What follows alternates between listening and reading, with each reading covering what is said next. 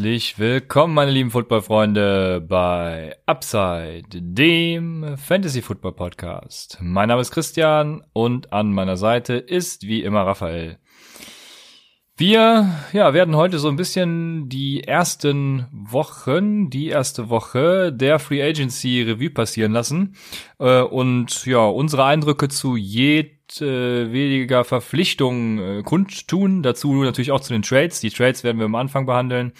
Ja, und damit wir keine Zeit verlieren, würde ich sagen, starten wir direkt. Wir haben keine News, weil die ganze Folge quasi News sind.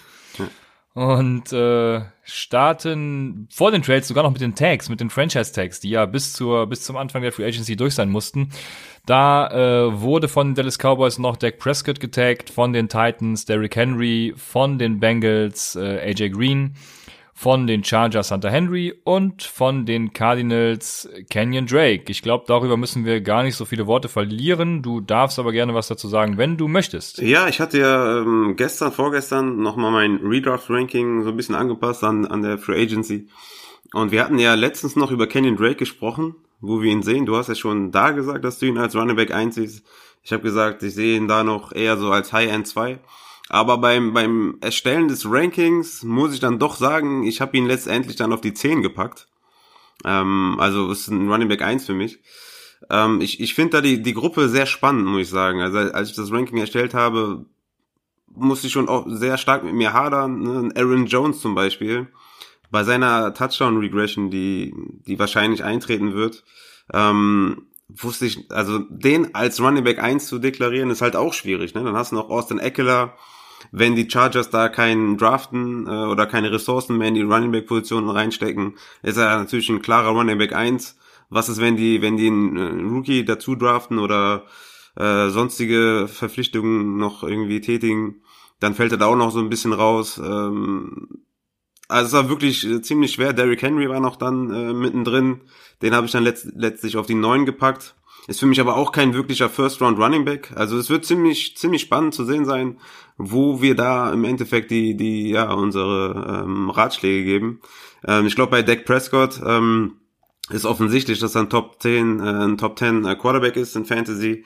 Ich würde sogar sagen Top Top 8, Top 7 kann man ihn auf jeden Fall reinpacken. AJ Green ist ein Wide Receiver 3 mit Upside. Da müssen wir auf jeden Fall die Preseason abwarten, wie, wie er sich da bewegt, wie, ob, ob die Bengals tatsächlich Burrow draften oder vielleicht, äh, vielleicht jemand anders nehmen. Und ähm, ja, Hunter Henry, ich glaube, ähm, der wird keinen Hit erleiden durch Tyrod Taylor. Ist ein Top 8 Tight End, aber Tight Ends draften wir sowieso nicht, sei denn sie heißen Kelsey oder Kittel.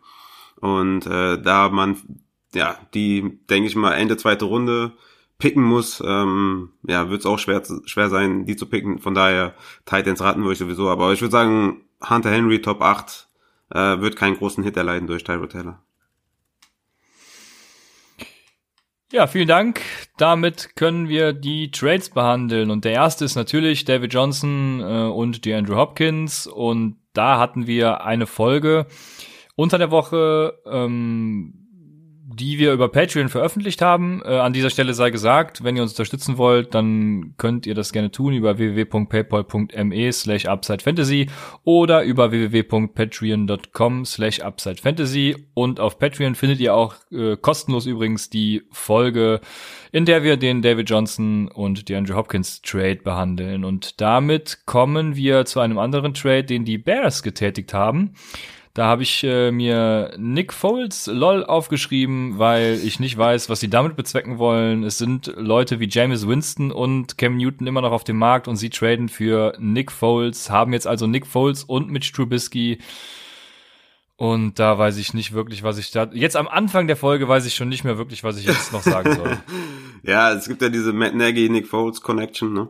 Ähm, bei den Eagles, glaube ich, waren die zusammen ja, weiß ich auch nicht. Ähm, sportlich natürlich ein Upgrade, also alles äh, gegenüber Trubisky ist ein Upgrade. Natürlich auch ein riesen Upgrade für Robinson, das darf man nicht vergessen. Also wenn äh, Foles startet, wovon man nicht unbedingt ausgehen kann, äh, ich schätze, das wird ein Training Camp Battle oder äh, weiß ich nicht, wenn, wenn die Bears die ersten drei Spiele verlieren oder 1-2 gehen, dann wird Nick Foles, denke ich mal, übernehmen. Kann auch sein, dass er direkt startet. Ähm, dann ist das natürlich ein mega Boost für Allen Robinson. Ähm, den würde ich sogar, äh, ja, so vom Ranking her höher einschätzen als ein, als ein Keenan Allen zum Beispiel.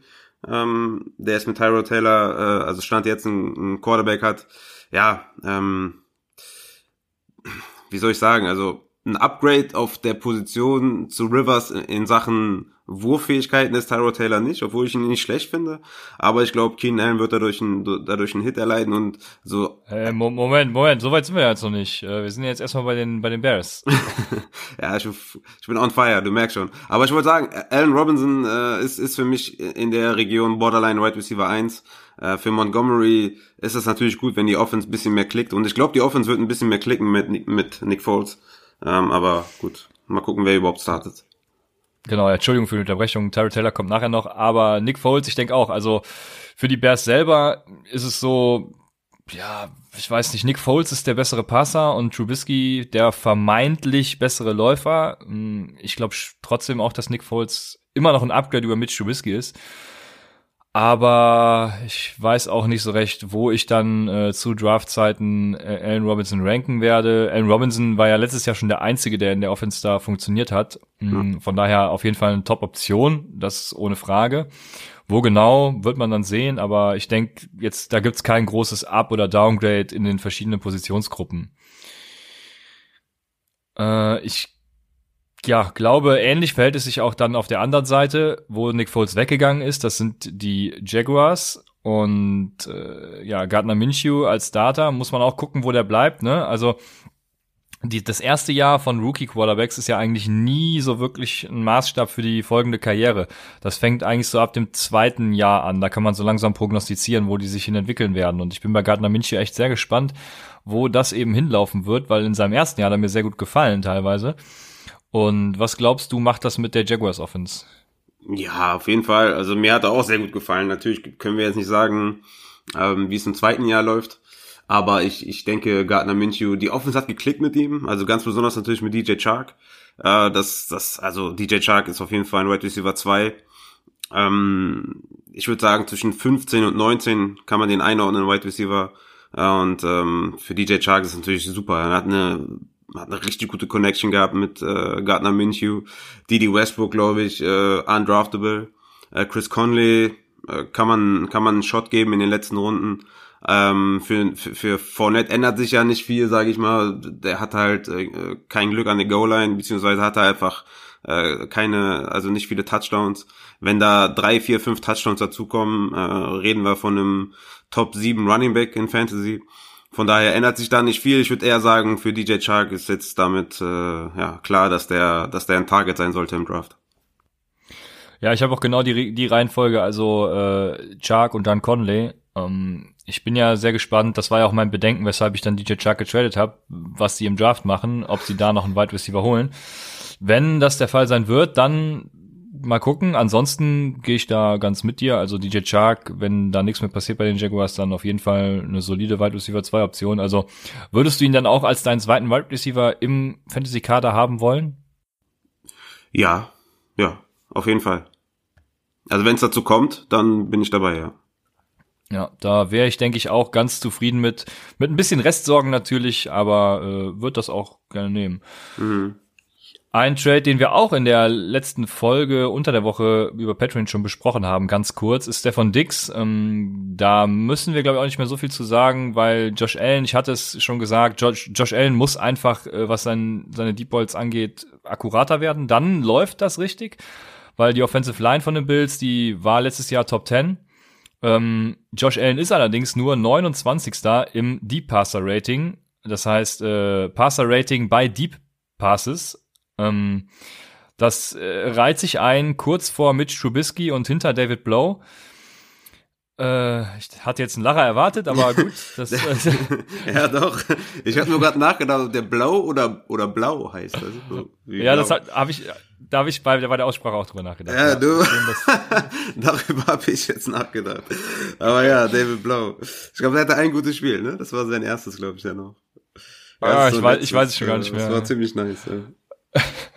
ähm, und er hat ein Aggressivity Rating, also eine, ein Aggressivitätsranking von 15,4 Prozent. Das heißt, äh, er wirft, Aggressivity heißt Würfe in enge Fenster. Also ähm, ja, wie oft wirft er in enge Fenster und Dix kreiert eben auch nach Next Gen Stats relativ wenig Separation. Das heißt, äh, die Würfe in enge Fenster müssen damit einfach zunehmen. Ich weiß nicht, ob er damit zu, zum James Winston 2 werden könnte, aber ja, so, so weit wollen wir noch nicht gehen. Aber auf jeden Fall müssen die Bälle akkurater werden und er muss ihn eben auch treffen. Und das ist mein grö größtes Bedenken eben. Wenn das klappt, dann haben die Bills natürlich super Potenzial. Dann hat Dix super Potenzial, dann hat Josh Allen super Potenzial, dann wird das automatisch, äh, also top. Dann, dann sehe ich Dix auch ja schon als High-End Wide Receiver 2, wenn das klappen sollte. Ne? Eventuell sogar, sogar noch höher mit Wide Receiver 1 Upside. Aber ob das klappt, ist eben die Frage für mich und da bin ich im Moment noch so ein bisschen, ich weiß es noch nicht so recht. Ja, also, ja. ja für mich auf jeden Fall ein Wide Receiver 2, äh, definitiv. Hat für mich keinen Hit bekommen durch die, äh, durch den Wechsel ich hätte, würde den jetzt auch ungefähr so durch Receiver 16, 17 einordnen. Ähm, wie gesagt, im Zweifel ist das für mich ein Boost äh, gegenüber äh, Cousins. Aber ich, ich würde sagen, äh, für John Brown und Beasley heißt das, äh, ja, undraftable, kann man nicht draften, kannst du nicht vertrauen. Im, im Gegenzug für Thielen heißt das, ja, also die, ähm, die 94 Targets von Stefan Dix, die müssen natürlich jetzt anders verteilt werden. Thielen ist, war, glaube ich, eh teamintern die Nummer eins. Äh, ich weiß gar nicht, ist das so? Ja, ne? War, war teamintern die Nummer eins. Jetzt so vom, von meiner Wahrnehmung her. Ich weiß nicht, ob der wirklich jetzt die eins war. Aber für mich war Dix natürlich immer die Nummer eins. Ja, ich meine jetzt wirklich teamintern. Gibt's da irgendwie Death Chart äh, Analysen oder so? Äh, gibt's bestimmt, aber ich weiß es gerade ja, nicht. Ja, ja. Also ich wollte eigentlich sagen, die Coverage wird sich jetzt bei Thielen nicht ändern. Vielleicht kriegt er jetzt mehr, also vielleicht ein bisschen mehr Double Coverage ähm, wenn die keinen neuen dazuholen, keinen Wide Receiver an seine Seite stellen. Aber so an sich hat er, glaube ich, sowieso schon den äh, Cornerback 1 gegenüber. Äh, ich würde sagen, Thielen und Dix werden wieder in der gleichen Region gehen, aber ich werde wahrscheinlich davon Dix ein bisschen höher als Thielen ranken. Ja, also genau, also die Range passt für mich soweit und dann, wie gesagt, wenn das Ganze klickt, dann äh, Borderline 2-1, ähm, bin ich fein mit. Bei vielen, ja, sie werden auf jeden Fall noch was an, auf Wide Receiver tun müssen, denke ich. Also sie, sie, gehen ja jetzt nicht mit äh, Chad Bibi, äh, Ola Beasy Johnson, glaube ich, heißt er, ne? Und ja. ähm, und Adam Thielen in die Saison. Also das wäre schon arg gewagt. Ich glaube schon, dass sie da im Draft auf jeden Fall noch aktiv werden, in welcher Runde auch immer. Die Wide Receiver Klasse ist ja sehr deep, da empfehle ich auch gerne äh, Julian Barsch und die anderen Kollegen, die da im College Football aktiv sind. Ähm, hört da gerne mal rein. Ich denke, sie werden auf jeden Fall da was tun. Besser aber Thielen, Dix, ja, ich habe es letztes, letztes Jahr natürlich schon gesagt. Ich habe ja schon antizipiert, dass Dix vor Thielen landen wird. Und äh, so ist es ja jetzt bei dir auch endlich gekommen. Du hattest ein Einsehen. Ja, bei mir hat's eher was, eher was mit, mit, mit, äh, ne, also mit, dem, mit der Art, wie die, wie die Vikings spielen. Aber gut, die haben jetzt, äh, Stefanski ist jetzt nicht mehr da. Von daher muss man da eh nochmal ganz neu evaluieren, was man da macht. Aber ich würde sagen, die gehen trotzdem in einer Range. Also wenn ich jetzt Thielen auf ja. 18 habe und, und Dix auf 16, ich glaube, das kommt ungefähr hin, jetzt einfach aus dem Kopf. Ähm, da, das wird schon passen. Ja, das denke ich auch. Der letzte Trade war äh, der für mich, also die Ravens machen viel richtig, finde ich. Und dieser Trade ist auch wieder richtig. Ein Second Round, da haben sie bekommen, ich glaube sogar noch was mehr, ich bin mir gerade gar nicht sicher. Ähm, leider nicht aufgeschrieben. Aber ich glaube, ein Second Round haben sie bekommen für äh, Hayden Hurst.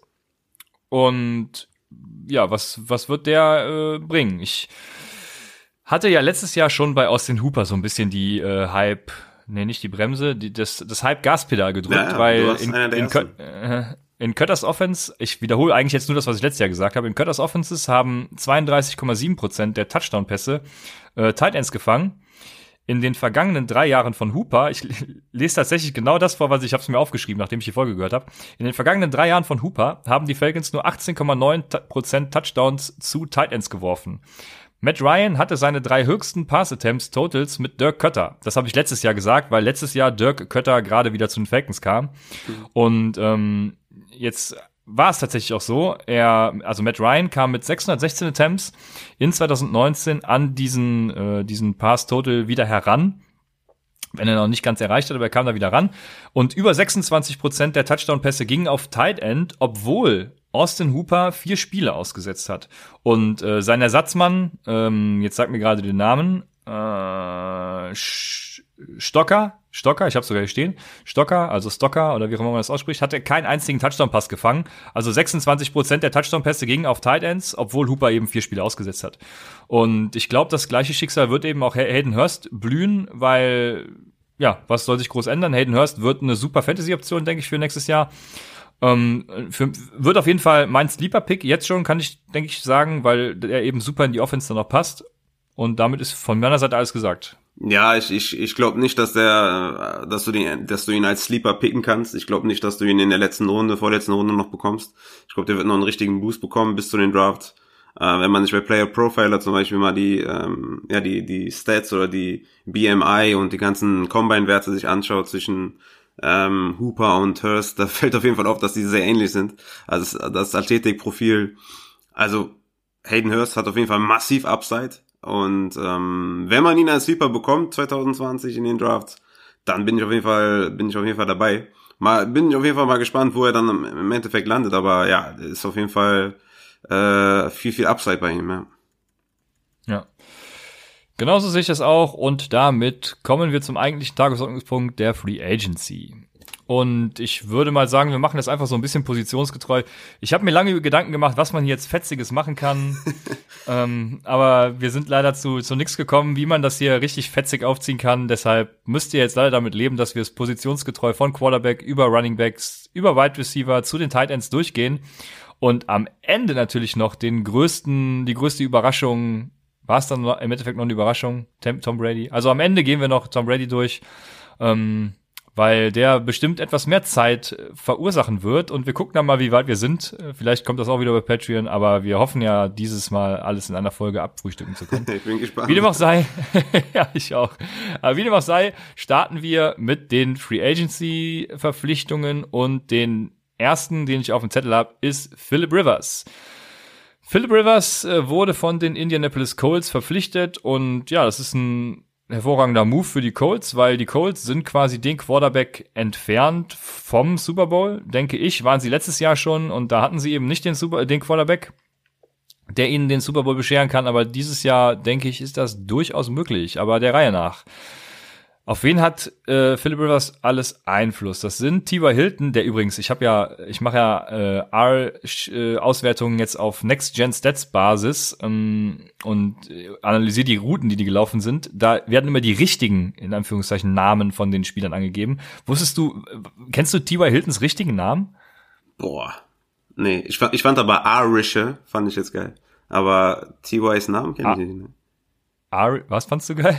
Du hast arische, hast du gesagt, oder? Ach so. Ja, arische Auswertung. Ja, ja AR, R-Stats, äh, R-Studio, R, Statistikprogramm.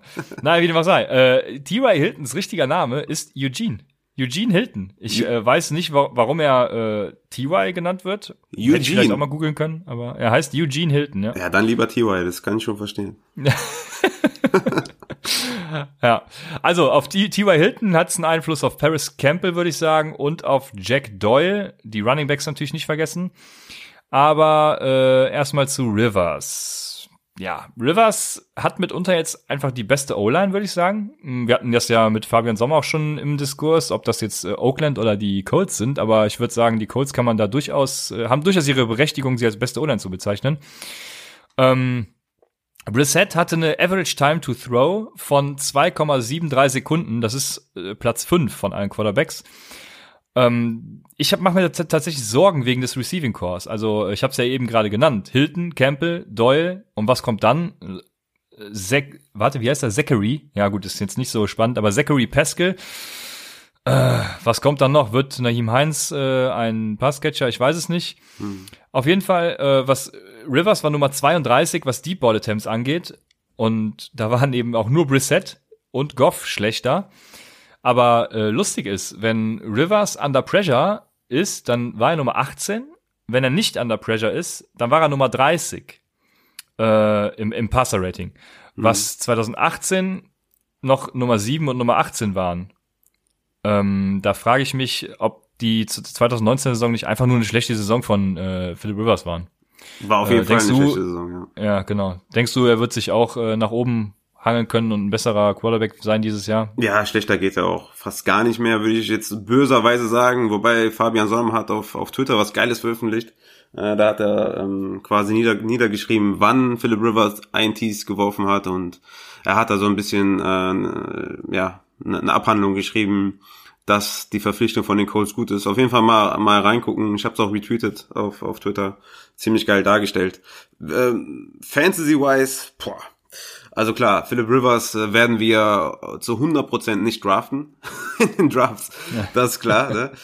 ähm, ich würde sagen, zwischen 20 und 25 äh, Quarterback würde ich ihn einordnen. Ähm, klar ist das ein Boost bei den bei den ähm, bei den Codes zu spielen, bei hinter der O-Line. Aber ich bin jetzt nicht begeistert und sage, boah, das ist auf jeden Fall ein Target. Ähm, nee, ist auf gar keinen Fall. Also für mich ist es eher nach dem Motto, T.Y. Hilton bekommt einen leichten Boost, weil er einfach einen besseren Passer bekommt als, äh, als Jacoby Brissett. Ähm, einfach aus dem Kopf hinaus erinnere ich mich, erinnere ich mich, erinnere ich mich an viele äh, Deep Ball Deep Balls auf Mike Williams, weil ich Mike Williams auch in, in meiner Dynasty hatte. Und da haben ein paar haben geklickt, aber du hast jetzt gerade gesagt, er war ähm, im unteren Teil, ja? Was ja, Deep Balls genau, nicht, nicht, hm. genau. War jetzt nicht so, okay. Ähm, einfach so, wie gesagt, aus dem Gedächtnis heraus würde ich sagen, das ist ein Upgrade gegenüber Brissett, was Deep Balls angeht. Ich glaube, da ist Rivers ein bisschen sicherer, vor allem wenn er dann auch Zeit bekommt. Ähm, ist das für T.Y. Hilton ein Upgrade? Paris Campbell muss man natürlich abwarten, sehr oft Verletzung, äh, also verletzungsgeprägt ist underneath, denke ich mal, ähm, kann eine Waffe sein. Schwierig natürlich, ähm, dass keine andere Wide Receiver da sind. Äh, Hashtag sign Antonio Brown, das wäre natürlich nice. ähm, und ansonsten für Marlon Mack, ähm, die Colts hatten die neuntmeisten Red Zone äh, Versuche, ähm, acht Rushing Attempts inside der 5-Yard-Linie hatte Marlon Mack davon. Das ist Platz 19 unter Running Backs. Das könnte steigen, weil die Colts öfter in die Red Zone kommen. Ich, ich, ich sehe Marlon Mack als Low-End Running Back 2. Ist für mich eher kein Target, weil ich auch denke, dass Naheem Heinz ähm, ja, ein bisschen mehr Target sieht. Der hatte letztes Jahr ja nur in Anführungszeichen 58 Targets. Ähm, die könnte, könnten gut aufstocken, weil Philip Rivers ja auch, auch, ein, auch ein Quarterback ist, der gerne mal Checkdowns äh, verpasst und ähm, könnte natürlich auch sein, dass Marlon Mack da ein bisschen mehr Target sehen wird, dass er vielleicht auf 30, 35 Tages hochkommt. Aber Low End 2 für, für Marlon Mack sehe ich als realistisch. Naim Heinz im PPA, ein kleines Upgrade, äh, T.Y. Hilton Upgrade und Jack Doyle natürlich ein Upgrade. Klar, ist jetzt ganz alleine, ohne Eric Ebron. Ähm, ist auch so, für mich jetzt kein Tight End 1, aber in der High End 2 Diskussion und damit halt entweder ein kompletter Late Round Pick oder halt gar kein Pick. Ne?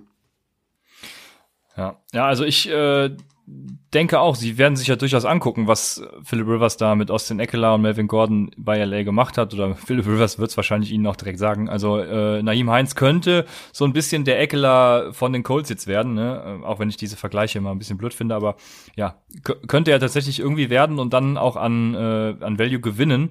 Vor allem in PPA-Formaten war er immer schon ja, eine solide, ja, was sagt man da, zweite Flex-Option oder was auch immer. Also, ja, ich ja, würde ihn trotzdem nicht draften. Zweite Flex ein bisschen hoch.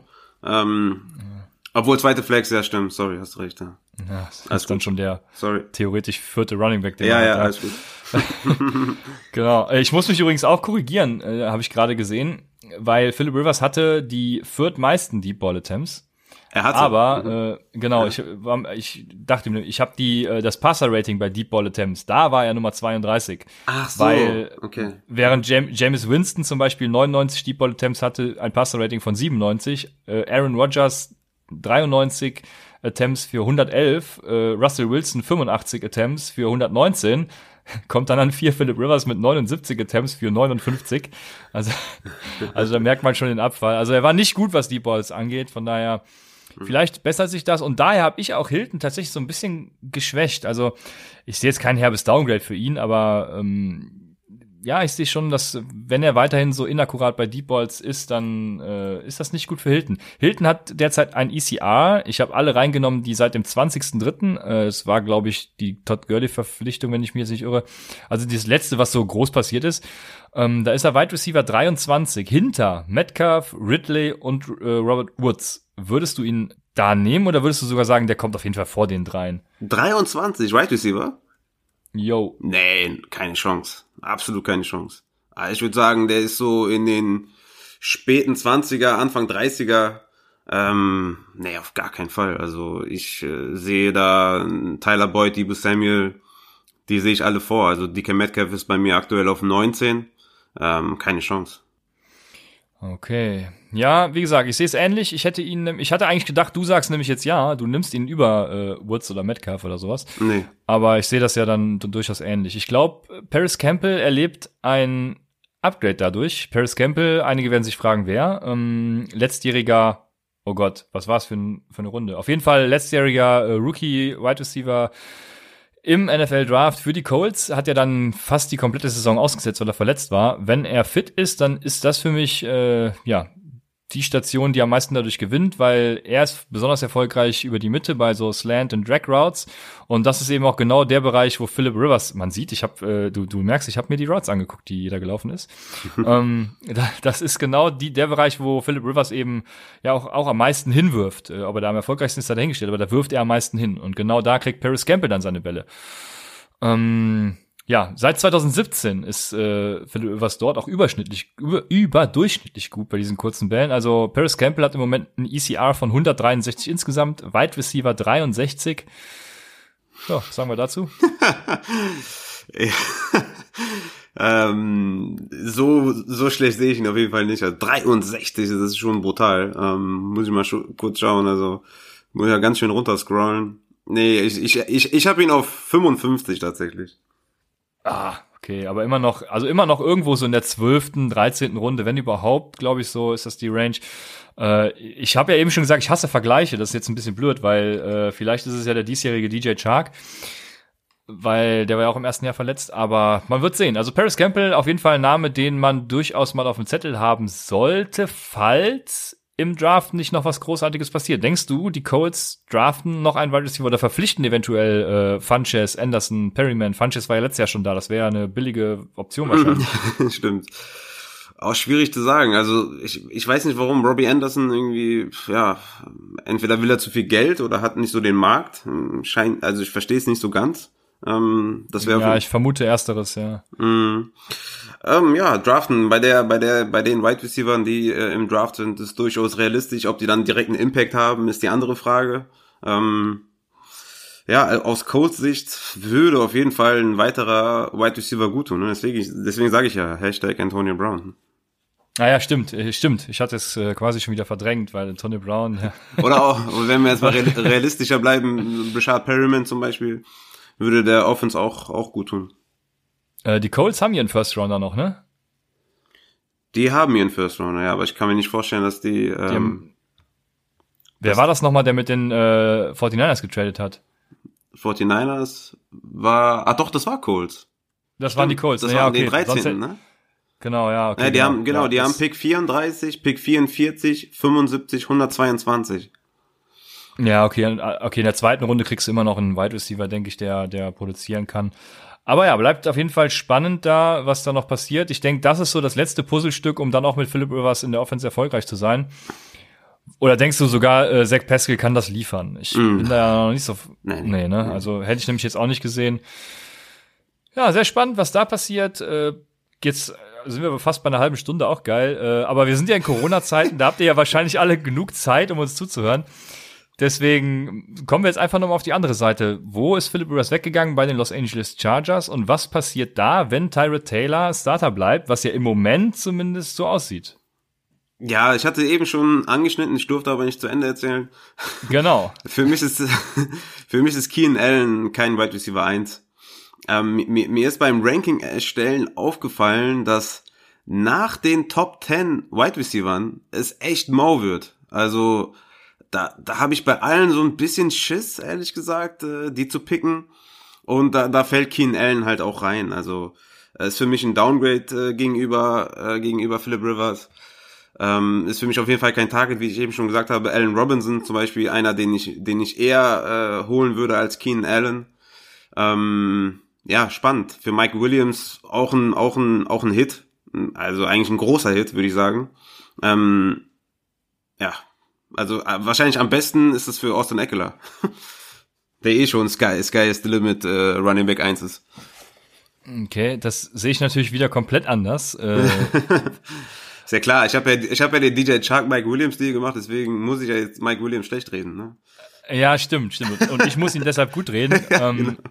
Ich sage auch warum. Ty Tyrell Taylor hatte 2016 unter Anthony Lynn, der jetzt auch bei den Chargers ist, äh, besonders Erfolg über die Mitte im Bereich zwischen, ähm, jetzt muss ich gerade gucken, im Bereich zwischen ja, 0 bis 20 eigentlich. Also 0 bis 10 und 0 bis 20 über die Mitte. Okay, das ist doch äh, dann eher gut für Keenan Allen, oder? Ja. Da hatte, ja, pass auf, da mhm. hatte er erstmal sehr großen Erfolg. Dann äh, hatte er ohne Anthony Lynn 2017 äh, vor allem über die Mitte und im linken Deep Ball großen Erfolg. Das ist übrigens, sind übrigens Charts von Next Gen Stats, da kann man sich auch so Route Charts und Passing Charts angucken. Ähm, und ich denke, dadurch, dass er Deep so erfolgreich war, könnte Mike Williams davon profitieren. Ähm, Allen ist so eher für die 0 bis 10, ich habe die Routes ja wieder vor mir, äh, für die 0 bis 10 Yards. ich kann hier demnächst richtig mit, äh, mit Grafiken und Stats glänzen. Das freut mich total. Ich bin äh, voll im R-Fieber. Aber äh, na gut, das ist meine Sache. Ähm, also Allen ist eher für 0 bis 10 Yards äh, in diesem Rivers-Bereich gut, wo Rivers sehr gerne geworfen hat. Er kann aber durchaus auch 10 bis 20 Yards tief gehen. Ähm, aber Williams läuft eben die, die Go, Fades und, und Corners. Ähm, und ich glaube, das kann über die Mitte, äh, eben tief auch, ne, 10 bis 20 Yards und auch noch weiter, äh, kann das eben genau das äh, Mittel zum Erfolg sein. Äh, Mike Williams ist derzeit ECR Wide Receiver 36, Overall 76. Würdest du oder würdest du nicht?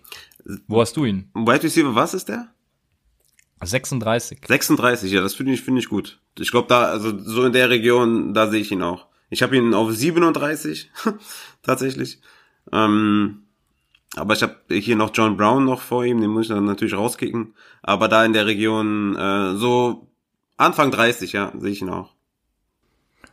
Alles klar, dann passt das doch. Ich, äh, ja, ich würde ihn ein bisschen höher sehen, natürlich muss ich ja, aber ähm, denke, das ist durchaus okay, wenn Tyree Taylor da in seinem in seinem Deep Ball. Ja, warte mal ab, wenn du die, wenn du Rankings machst, will ich mal sehen, wie du Debo Samuels, äh, Michael Gallup, Kirk, äh, Kevin Ridley, äh, ne, wenn du die, wie du, wie du die hinter Mike Williams packen willst.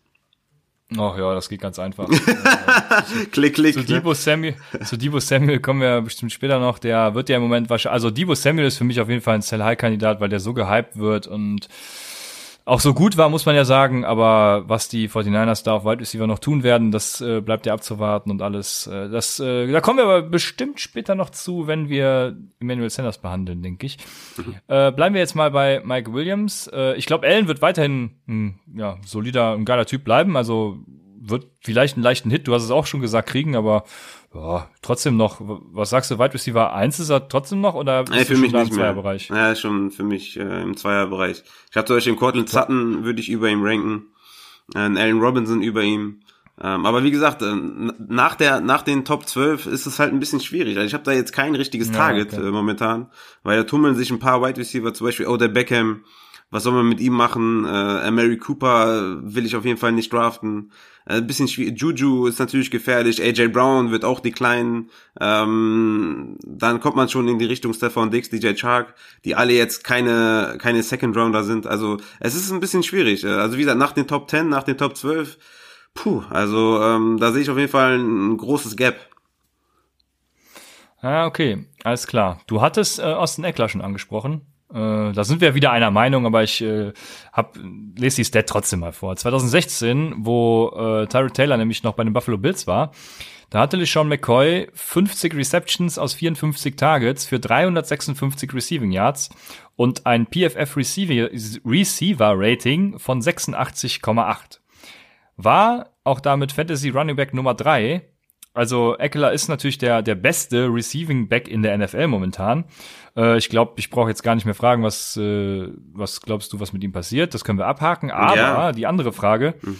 glaubst du, sie gehen mit Eckler und Justin Jackson ins Rennen? Justin Jackson ist im Moment ECR Nee, das ist Eckler, ECR 25, Running Back 12, ja. Aber äh, glaubst du, sie gehen mit Justin Jackson, dessen ECR ich mir leider gar nicht aufgeschrieben habe, ins Rennen? Oder glaubst du, sie machen noch was im Draft? Wäre gut. Also ich, ich fand die, die äh, Kombination Anfang der Saison mit Justin Jackson und Eckler super. Wir sind ja auch Fan von Justin Jackson, der hat seine Arbeit auch gut gemacht. Die Chargers haben Pick 6, Pick 37 und 71, also so in den, in den Double-Digit-Zahlen. Äh, also ich kann mir nicht vorstellen, dass sie einen Running Back draften ich würde es auch nicht machen, vielleicht dann irgendwie in der fünften, sechsten Runde einfach als Dev oder äh, äh, irgendeinen alten Mann als Death oder so.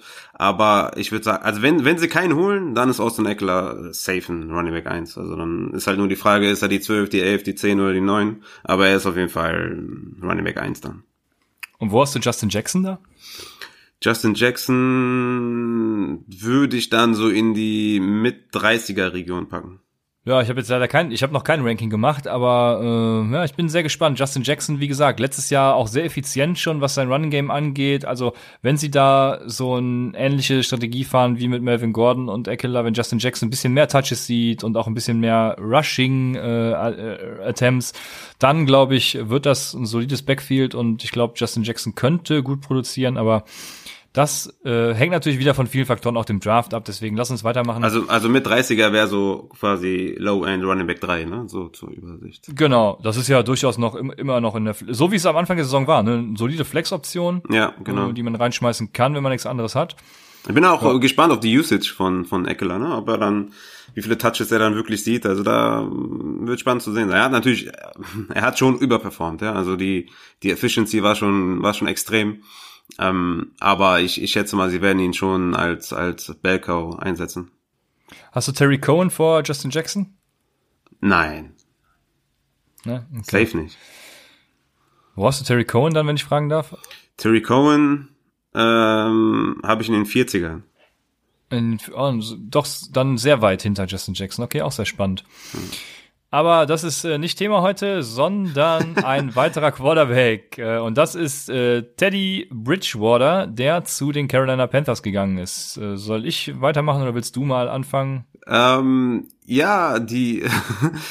ich weiß gar nicht. Ist, ist, ist, äh, ist er jetzt Starter, Teddy, Teddy Bridgewater, oder ist es doch PJ Walker, der jetzt äh, gesigned wurde und der ähm, zusammen mit ähm, Matt Rule bei Temple gespielt hat. Was sagst du, PJ, PJ under Center oder Teddy B under Center? Wurde, dürfen die schon sein? Die dürfen doch noch gar nicht äh, sein. Doch, habe ich eben auf Twitter gesehen. Das, äh, ja, mach mal weiter. Äh, ich, ich sag natürlich Teddy Bridgewater, das werde ich jetzt nochmal eruieren. Das kann ja nicht sein. Also der hat auf jeden Fall super, der hat auf jeden Fall super Arbeit geleistet in, bei den. Äh, ja, der war ja, du weißt es auch, die, die erste ne? Folge zu, zu XFL habe ich schon gesagt, äh, ne? PJ Walker ja, ja, bei, is, is the man. Bei, Houston war äh, PJ Walker, ne? Richtig? Mm, nee, was war das immer für. Hast du den Namen gerade parat? Wie die hießen? Welche Namen? Roughnecks, die hießen. Ah, Roughneck, ja, genau, Roughneck, ja. Ja, okay. Da war um, ähm, also das würde ich mir mal gerne ja, das, das gucke ich mir im Nachgang nochmal an, aber ich würde auf jeden Fall trotzdem sagen, Teddy. Ja, das war jetzt eigentlich auch nur ein Witz. Das ist wahrscheinlich nur irgendwie ein Dev, äh, Dev äh, Quarterback oder keine Ahnung, ne? Äh, Second String oder so. Also ist jetzt war jetzt nicht ernst gemeint, aber er hat halt da gesigned. Ähm, die Verbindung zu, zu Matt Rule ist ja da. Es wäre ziemlich lustig, wenn er irgendwie Teddy Bridgewater verdrängt. Ähm, Soll ich dir mal was Lustiges sagen, was ich jetzt gerade bei der Recherche, äh, jetzt, jetzt werden sich einige wieder fragen, Mann, warum springt er von Hölzchen auf Stöckchen? Aber ich bin jetzt gerade bei Twitter gewesen und wollte gucken, was mit PJ Walker ist. Und äh, sehe ich die Meldung von Zach Moore. Deshaun Watson is listed as the betting favorite to be the Patriots quarterback in was? 2021. Nein, hör doch auf. also nächstes Jahr. Ja. Komm. Das wäre natürlich, äh, das wäre natürlich sehr spannend. Kannst du nicht deine Franchise komplett wegschmeißen? mach, mach weiter. Aber ja, wer weiß, was passiert. Ähm, ja, genau, waren wir jetzt? Bei Teddy Bridgewater. Ah, du hast mir ja gesagt, äh, du bist ja eher so ein Fan von Teddy Bridgewater und ähm, also ich, ich sehe es noch nicht ganz. Ne? Ähm, Teddy Bridgewater laut Pro Football Reference, äh, da habe ich mich ein bisschen ausgetobt, hatte Teddy Bridgewater 6,1 Average Death of Throw. Damit war er Dead letzter in der NFL. Drew Brees, muss man aber auch fairerweise sagen, war mit 6,9 auch nicht viel besser. War, glaube ich, dann drittletzter oder viertletzter. Also ist wahrscheinlich auch viel dem Scheme geschuldet, weshalb ähm, ja Average äh, so, so niedrig ist. Aber zur Einordnung äh, habe ich mir mal Sam Darnold rausgesucht. Der, hatte, der war mit 8,8 äh, im, im gesunden Mittelfeld. Dann habe ich mir noch die Air Yards rausgesucht. Air Yards per Completion. Alles bei äh, Pro Reference äh, Football. Da hatte Teddy Bridge, nee, äh, Drew Brees 5,3 Air Yards per Completion und Teddy Bridgewater 4,8 Yards per Completion. Ähm, damit war er auch wieder letzter, zusammen mit dem berühmten Mason Rudolph, haben sich da den letzten Platz geteilt. Äh, Kyle Allen zum Vergleich ähm, mit 5,4 Air Yards per Completion auf Platz 27. Ähm, die Auswirkungen auf Curtis Samuel kennen wir von der letzten Saison. Ähm, A-Dot war Kyle Allen sogar 18. mit 8,6. Ähm, Stafford und Winston haben natürlich die Liga angeführt mit, äh, mit der, äh, mit 8,6 Air Yards per Completion. Äh, Goff und Brady sind mit 6, äh, 6,1 so im Mittelfeld gewesen zur Einordnung. Was ich damit eigentlich sagen will, ähm, ist, dass Curtis Samuel, also für mich ist das ein Riesenhit. Also Curtis Samuel ist für mich kein Target, der war vorher für mich ein Target, da ich sage, okay, der könnte richtig, äh, der könnte richtig auftrumpfen und jetzt geht's richtig los. Und ich weiß auch gleich, wird, wird, wird Christian äh, auf jeden Fall nicht meiner Meinung sein und wird eine Abhandlung darüber halten, wie, ja, dass, dass Curtis Samuel ein Target ist und wie geil Teddy Bridgewater ist. Aber für mich ist Curtis Samuel bekommt einen Riesenhit. Ähm, Christian McCaffrey ist, glaube ich, der einzige, wo ich sage, okay, der ist gleichbleibend, ne? Ähm, Dump-Off-Pässe, Checkdowns, sichere Anspielstationen, Running Back 1 overall, auf jeden Fall C-Mac. DJ Moore bestenfalls gleichbleibend. Ähm, Teddy Bridgewater ist natürlich ein besserer Passer als Kyle Allen, klar. DJ Moore ist auch ein Top 10 Wide Receiver für mich. DJ Moore hat auch ähm, letztes Jahr abgeliefert, also auch kein Drop, aber für Curtis Samuel auf jeden Fall. Ian Thomas äh, ist für mich ähm, ein High-End Tight End 2, Borderline 1, ist, äh, ist, ist gut, dass, TJ, äh, dass Teddy Bridgewater da ist, anstatt Kyle Allen, auch für Ian Thomas. Ich würde mal sagen, so elfte Runde kann man Ian Thomas schon mal versuchen. Aber wie gesagt, Curtis Samuel nicht mehr als ein High-End äh, Wide Receiver 4. Ähm, dazu hat, ja, in, in der Sample Size von den Saints hat äh, Teddy Bridgewater einfach ja, zu, niedrig, nu, zu niedrige Zahlen geliefert. 6,1 Average Death of Throw, letzter. Äh, Air Yards äh, per Completion 4,8, letzter. Also da sehe ich auf jeden Fall ja nicht viele schöne Momente für Curtis Samuel. Es könnte eher ein schlechteres Jahr sein, aber jetzt darfst du gerne äh, losfahren. Ja, du hast Curtis Samuel auf jeden Fall schon mal höher als der ECR, weil der ECR hat ihn auf Wide Receiver 47, was äh, sogar Low-End Wide Receiver 4 dann ist, ne? Ja. Hm. Von daher äh, gebe ich dir da vollkommen recht, weil Curtis Samuel kann, denke ich, äh, auch weiterhin noch profitieren, weil Teddy Bridgewater ist sehr akkurat, wenn er die Bälle schmeißt. Die Frage ist natürlich, wie oft würde er das tun? Ähm, aber bei einem ECA von Wide Receiver 47, das ist insgesamt 109, also die, sagen wir mal, neunte Runde grob überschlagen. Ja, es könnte schon, hm, ja, schwierig. Aber ja, dann, dann nehme ich ihn schon in der neunten Runde. Eventuell eine, Nummer, eine Runde früher, um Nummer sicher zu gehen. Nee, das ist schon fies. Also, ja, gucken wir später mal drauf, wenn wir auf Draft-Folgen gehen. Aber äh, ich glaube, auch Curtis Samuel, klar, kann dadurch äh, ein Downgrade äh, erlangen. Was ich ganz interessant fand, ich habe mir auch das QBR von Teddy Bridgewater angeguckt und äh, er war halt souverän als Starter sowieso schon mal und sein QBR war sich stetig am verbessern, war natürlich äh, volatil die ersten Wochen, aber es war sich am verbessern, bis Breeze dann wiederkam und übernommen hat. Und es gibt natürlich zwei Probleme mit Teddy Bridgewater. Das erste hast du gerade eben schon super erläutert, die Air Yards. Ähm, und eine Sache, die ich noch dazu fügen möchte, ist, dass äh, Teddy Bridgewater und Drew Brees beide äh, auch einen Air Yards to the Stick Wert von minus zwei und minus 3,3 hatten. Das heißt, sie haben immer zwei beziehungsweise 3,3 Yards kürzer krass. geworfen als der, als der First Down Marker. Mhm. Das heißt, ich persönlich denke, das ist dem Scheme geschuldet, wie du eben auch schon gesagt hast, es könnte dem Scheme geschuldet sein, ähm, dass sie sich so auf Thomas, äh, Cook und Camara verlassen haben, Yards after the Catch zu holen für das First Down. Ja, dass es eben äh, Scheme-bedingt ist. Mhm. Ähm, das zweite Problem, was ich mit Teddy Bridgewater sehe, ist, dass er dir keinen, also erstmal um bei ihm als Fantasy Quarterback zu bleiben, ist, so, dass er dir keinen Rushing Upside gibt, ne? Ja. Ähm, er hatte 2014 und 2015 damals bei den Vikings jeweils 200 Yards. Er ist halt ein reiner, ja, 200 Yards auch nicht ein ganz reiner, aber schon, man könnte auch, man kann sagen, ein reiner Pocket Passer. Und das macht er halt auch hervorragend. Ne? Also äh, wenn, wenn man, ich lese jetzt einfach nur vor, was ich mir hier runtergeschrieben habe, weil er ist Dritter in Adjusted Completion Percentage bei mindestens 200 Dropbacks äh, der Quarterbacks. Er ist Dritter in Adjusted Deep, Deep Ball Completion Percentage bei mindestens 10 Deep Ball Attempts. Er ist Fünfter in Adjusted Completion Percentage when under pressure und er ist Erster in Adjusted Completion Percentage, wenn er eine saubere Pocket hat. Damit insgesamt Zweiter im Accuracy äh, Ranking. Und das Spannende daran ist, er hat jetzt Joe Brady, den Offensive Coordinator, der meiner Meinung nach aus dem durchschnittlichen Joe Burrow äh, einen First Pick im 2020er NFL Draft machte. Also da ist auch natürlich auch die Frage, wie sehr wird Teddy Bridgewater von Joe Brady profitieren? Äh, das ist die Frage. Für mich ist er natürlich äh, kein Quarterback, den ich in Fantasy drafte. Äh, Habe ich natürlich gemacht in unserem Free Agency Draft, aber äh, jetzt im ganz normalen Draft wäre das für mich nicht. Also er ist für mich kein Quarterback 1, ne, sozusagen. Wenigstens hat dein Quarterback einen Landing-Spot. Äh, ja, stimmt. ja, siehst du, immerhin das. Und äh, du hast gesagt, Christian McCaffrey, genau, DJ Moore könnte vielleicht auch ein bisschen davon profitieren, weil Teddy ist äh, sehr gut in Short und Intermediate. Ja, ist einfach Accuracy. auch ein besserer Passer, ne? Ja, genau, denke ich auch. Und für mich ist der größte Gewinner tatsächlich Ian Thomas.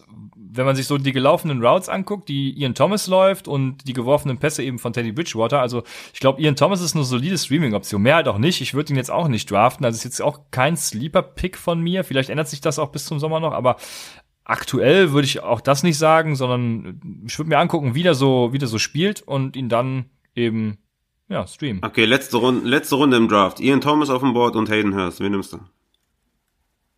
Hayden Hurst. Mhm. ja, interessant, ey. Ja, ich würde glaube ich auch Hayden, ah, okay. Ich würde glaube ich auch Hayden Hurst nehmen. Aber Ian Thomas sah auch sehr gut aus, ne? Ich, ich hatte, glaub, wir hatten, glaube ich, in uh, irgendwann, boah, weiß ich gar nicht mehr, wann das war, in irgendeiner Folge hatten wir nochmal Stats von Ian Thomas, da war auf jeden Fall, ja, sah auf jeden Fall richtig gut aus. Ich, ich als C-Mac-Owner in einer Dynasty bin natürlich heilfroh, dass, dass so ein Quarterback wie Teddy Bridgewater bei den Panthers äh, gesigned hat. Ähm, ich glaube, der ist so der größte Gewinner, kann man schon fast sagen, ne? Hm, ja, ich weiß nicht, ob C-Mac da noch ein Gewinner ist. Äh, ja, es ist zumindest kein Downgrade für ihn, weißt du? Nee, das, ja, ja, also was heißt Downgrade? Die Umstände haben sich halt ne? nicht also, verschlechtert. Und sie hätten, hätte auch schlimmer kommen Genau, genau. Also, was heißt, also selbst wenn er ein kleines Downgrade erfährt, ne, er ist trotzdem noch irgendwie Top 5 Running Back. Also ja, da brauchen wir ja nicht dran also sowieso, ja, ist klar. Deshalb brauchen wir da nicht groß drüber diskutieren. Ähm, Ian Thomas, ja, war vorletztes Jahr ja schon äh, gegen Ende der Saison eine gute Streaming-Option. Letztes Jahr eine gute Streaming-Option. Wir haben die Stats vorgelesen, ist ein super Tight End. Vielleicht wird er auch äh, in unseren Rankings noch nach oben schießen, aber ja, das bleibt abzuwarten. Ja, ich glaube, also, High End Tight End 2, das ist schon, das ist schon ein ganz guter Spot. Ja. Also da habe ich ihn gerankt und ich glaube, da, da lasse ich ihn auch. Also. Ja. Ich würde das fürs Erste auch, auch genau so lassen. Ja, damit haben wir den Teddy Bridgewater Teil ja sogar recht knapp gehalten. Ähm, Erstaunlicherweise. Gar nicht so viel. also ich glaube, er ist ein Upgrade für die Panthers. Er wird auch Deep Balls werfen. Er kann auch Curtis Samuel bedienen. Ähm, von daher bin ich da, was das angeht, etwas anderer Meinung als du, aber das ist natürlich sehr spekulativ und ich äh, kann deinen Standpunkt durchaus nachvollziehen. Ja, der letzte langweilige äh, Sign ist dann halt auch Ryan Tannehill. Was machen wir mit dem? Oh, das äh, Quarterback 18 bis 20, 17 bis 20. Ähm, mehr ist da nicht drin und draften wir nicht. Also du bist ja auch eher ein Freund davon, dass die Regression kommen wird und er sich wieder das Niveau von Miami angleichen wird. Ja, also Derrick Henry ist, ist der Motor von, von der Offense, wird auch bleiben. Ähm, Jack Conklin ist zwar jetzt weg, aber sie werden trotzdem nicht aufhören äh, zu laufen und äh, ja, Teddy Bridgewater wird ja, die hohe Quote nicht aufrechterhalten können. Ich werde ja nicht müde zu erwähnen, dass äh, Derrick Henry erst gut wurde, als Ryan Tannehill übernommen hat. Ja, das ist auch richtig. sie müssen eigentlich müssen die Titans jetzt eben nur noch Chris Thompson verpflichten, dann äh, haben sie auch einen gute, guten Receiving Back noch dabei und dann läuft die Offense. Ja gut, sie hatten ja einen guten Receiving Back, haben wir nicht eingesetzt. Ja, stimmt, die Dion Lewis, ne? Ja, ja hast recht. Ähm, aber Ryan Tannehill, ja, also ich ich eigentlich bin ich ja so ein Statistik-Nerd oder beziehungsweise ein Stat-Nerd, kein Statistik-Nerd, aber ein Stat-Nerd und glaube auch, dass die Regression bei ihm kommen wird. Aber bei Miami, ich glaube, Miami ist so ein, das ist so ein, wie wenn man so mit so einem Messer in die Statistik reinrammt vom, von links. Ne? Ja, also Miami unter Adam Gaze kann man halt nie als Anhaltspunkt nehmen. Das haben wir jetzt schon bei so vielen Spielern gesehen und deswegen weiß ich es tatsächlich nicht. Ich habe auch eine geile Set gefunden äh, bei Next Gen Stats zu AJ Brown. Und zwar im Schnitt hatte er 8,8 Yards after the catch. Das war dann Nummer eins unter den. Hä? Ich habe nur boah gesagt. Also ja, das war dann Nummer eins unter Wide Receivers.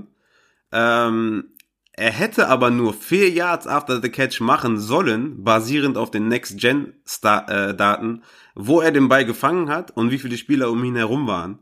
Und diese 4,9 Yards Unterschied ähm, waren mit Abstand die größte Diskrepanz und wenn man sich mal anschaut, der zweite Platz war mit 2,5 Unterschied nur und bei AJ Brown waren es ganze vier Yards. Also da wird auch eine Regression stattfinden. Deswegen bin ich mir bei AJ Brown als, als soliden Wide Receiver 2 auch nicht mehr ganz sicher, nachdem ich die Stat gefunden habe. AJ Brown, ja, guter Punkt. Also, ja, wo haben wir den? Also, über AJ Brown habe ich mir tatsächlich noch gar keine Gedanken gemacht. Ja, ist ja halt krass, ne? Also 8,8 Yards after the catch, hätte aber laut der ja, Stat ja. nur 4 Yards äh, eigentlich machen sollen. Ah, das ist schon übel. Also äh, da, da ist halt quasi genau so eine äh, Wide Receiver Stat wie halt beim Quarterback bei Ryan Tannehill, die ganzen Regression Stats, ist halt auch eine Regression Stat.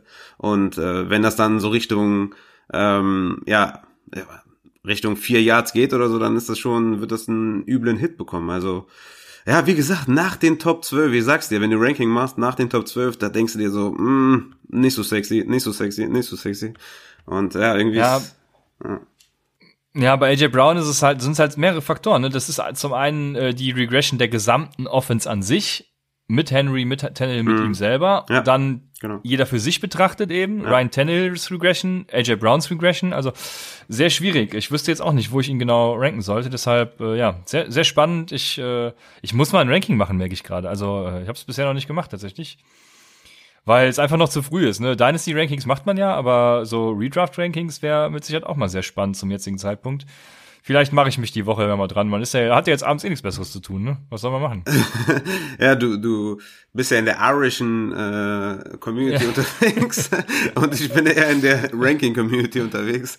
Deswegen. Ja, stimmt, ja. Aber ja, du musst so auf jeden Fall machen, damit wir, uns, damit wir uns auch besser bekriegen können. Du weißt, die Leute wollen Ja, das. okay, okay. Ja. Ich habe letztens übrigens eine Push-Nachricht bekommen. Guck dir doch das Arizona gegen die Green Bay Packers Playoff-Spiel von, was war es, 2015 an, wo es in die Verlängerung ging. Ah, auch noch keine Zeit dazu gehabt, weil ich äh, in der Irish Community so aktiv bin, aber das hätte ich mir gerne nochmal angeguckt. War das da, wo Manchmal Fitzy den Touchdown noch gefangen hat? Nee. Weißt du äh, ja, Fitzy hat viele Touchdowns Mehrere gefangen. Touchdowns. War, hat mehrere Touchdowns gefangen. Er hat da auf jeden Fall auch einen, einen richtig langen Hafer. In der Verlängerung war es, glaube ich, sogar der erste. Pa Boah, jetzt könnte mich sein, dass mich mein Gedächtnis auch trügt hier, aber. War das nicht in der Overtime relativ, oder so? Ja, ich glaube, es ging in der Verlängerung dann relativ schnell. Hat er ja. nicht im, im vierten Quarter den Touchdown zum Ausgleich gemacht und in der Overtime dann den zum Sieg, oder? Ja, fragst mich was. Das kann ja, schon. guck mal, ich weiß sein. mehr als du, ey. Was ist denn hier los, ey? Ja, ja ich, ich gucke ja auch mehr Cardinals-Spiele als du.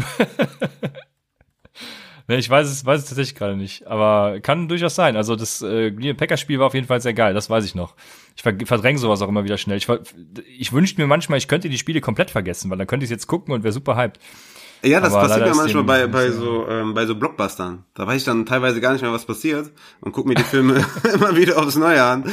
Und meine Frau sagt immer, den haben wir doch schon gesehen. Dann sage ich immer, echt, haben wir den schon gesehen? ja, ja ätzend wird's, also ich, ich kenne das Gefühl, ätzend wird's nur dann, wenn du irgendwann dann wieder weiß, scheiße, so ging das aus. Ja, das stimmt, das kommt dann auch immer. Dann denke ich, wenn sie dann sagt, den haben wir schon gesehen, dann denke ich mir so, ach stimmt, den haben wir echt schon gesehen, das und das passiert, dann alles versaut.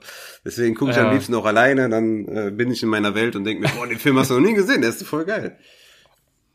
Ja, ist mir tatsächlich auch schon öfter passiert. Also äh, das zu unseren Gedächtnissen. Ist das eigentlich die Mehrzahl von? Wir können jetzt in der äh, in der Corona-Zeit echt mal tiefgründige Gespräche führen. Ist äh, ja. Gedächtnisse ist das die Mehrzahl von Gedächtnis oder ist Gedächtnis schon die Mehrzahl von Gedächtnis? Sagt Gedächtnisse man die Gedächtnisse? Würde ich äh, bevorzugen, ja. Ja, ja ne, die Gedächtnis hört sich auch irgendwie komisch an. Hört ja. sich nicht so nice an. Ja. Ja, ich, ich würde auch sagen, die Gedächtnisse. Aber machen wir weiter mit unseren Free Agency äh, Verpflichtungen. Und wir sind mit den Quarterbacks auch soweit schon durch. Äh, außer eben unser geliebter Tom Brady, der ganz zum Schluss kommt. Boah. Das Beste kommt zum Schluss. Okay, wir sind jetzt fast bei einer Stunde und äh, wir haben noch nicht mal die Running Backs und keinen Tom Brady, alles klar. Ja, wir schieben alles auf Corona. Ihr habt Zeit. Deshalb, äh, Running Backs, Todd also, nee, oh, jetzt habe ich schon verraten. Äh, ich habe nämlich den äh, Running Back als erstes genommen, der in 2015 Running Back 1 war, in 2016 Running Back 2 und seit 2017 jedes Jahr Running Back 1. Dieses Jahr ist er Running Back 15 gerankt im ECR, overall 30, das heißt Ende Runde 2. Ne? Mhm. Würdest du Todd Gurley an dieser Position nehmen? Boah, das ist eine, das ist echt eine gute Frage. Ähm, ich habe Gurley auf 16 gepackt hinter Singletary vor Melvin Gordon. Ähm, boah, ich glaube, dritte Runde kann man überlegen. Ich finde den Landing Spot gar nicht so schlecht, ehrlich gesagt. Ich finde den Landing Spot ja, nicht schlecht. Ich finde find den Landing-Spot mega. Also ja, äh, den auch äh, für mich, für, für mich ist Todd Gurley, äh, ne, es steht und fällt halt bei Todd Gurley immer mit der Verpflichtung. Also ihr macht zu jedem Zeitpunkt, wenn ihr Todd Gurley pickt, macht ihr einen High-Risk, High-Reward-Pick. Mm. Dessen müsst ihr euch einfach bewusst sein, so wie es immer ist, Rendite und Risiko. Viel Risiko, viel Rendite. Ja. Und äh, mein Bound, also äh, Todd Gurley ist für mich ein Bounceback-Kandidat, denke ich. Äh, sofern man das halt nach einem Running Back 1, finde ich, sagen kann. Er hat ja letztes Jahr auch schon auch einen Running Back 1, finde ich. Also Bounceback ist jetzt auch natürlich ein weiter Begriff, ne? Ja, ja, ja, gut, klar. Ähm, also erstmal vorweg, ich fand den Deal auf jeden Fall super von den Falcons. Ich glaube, die bezahlen 10 ja. Millionen für zwei Jahre, ne? Das ist auf jeden Fall schon mal ein guter Deal.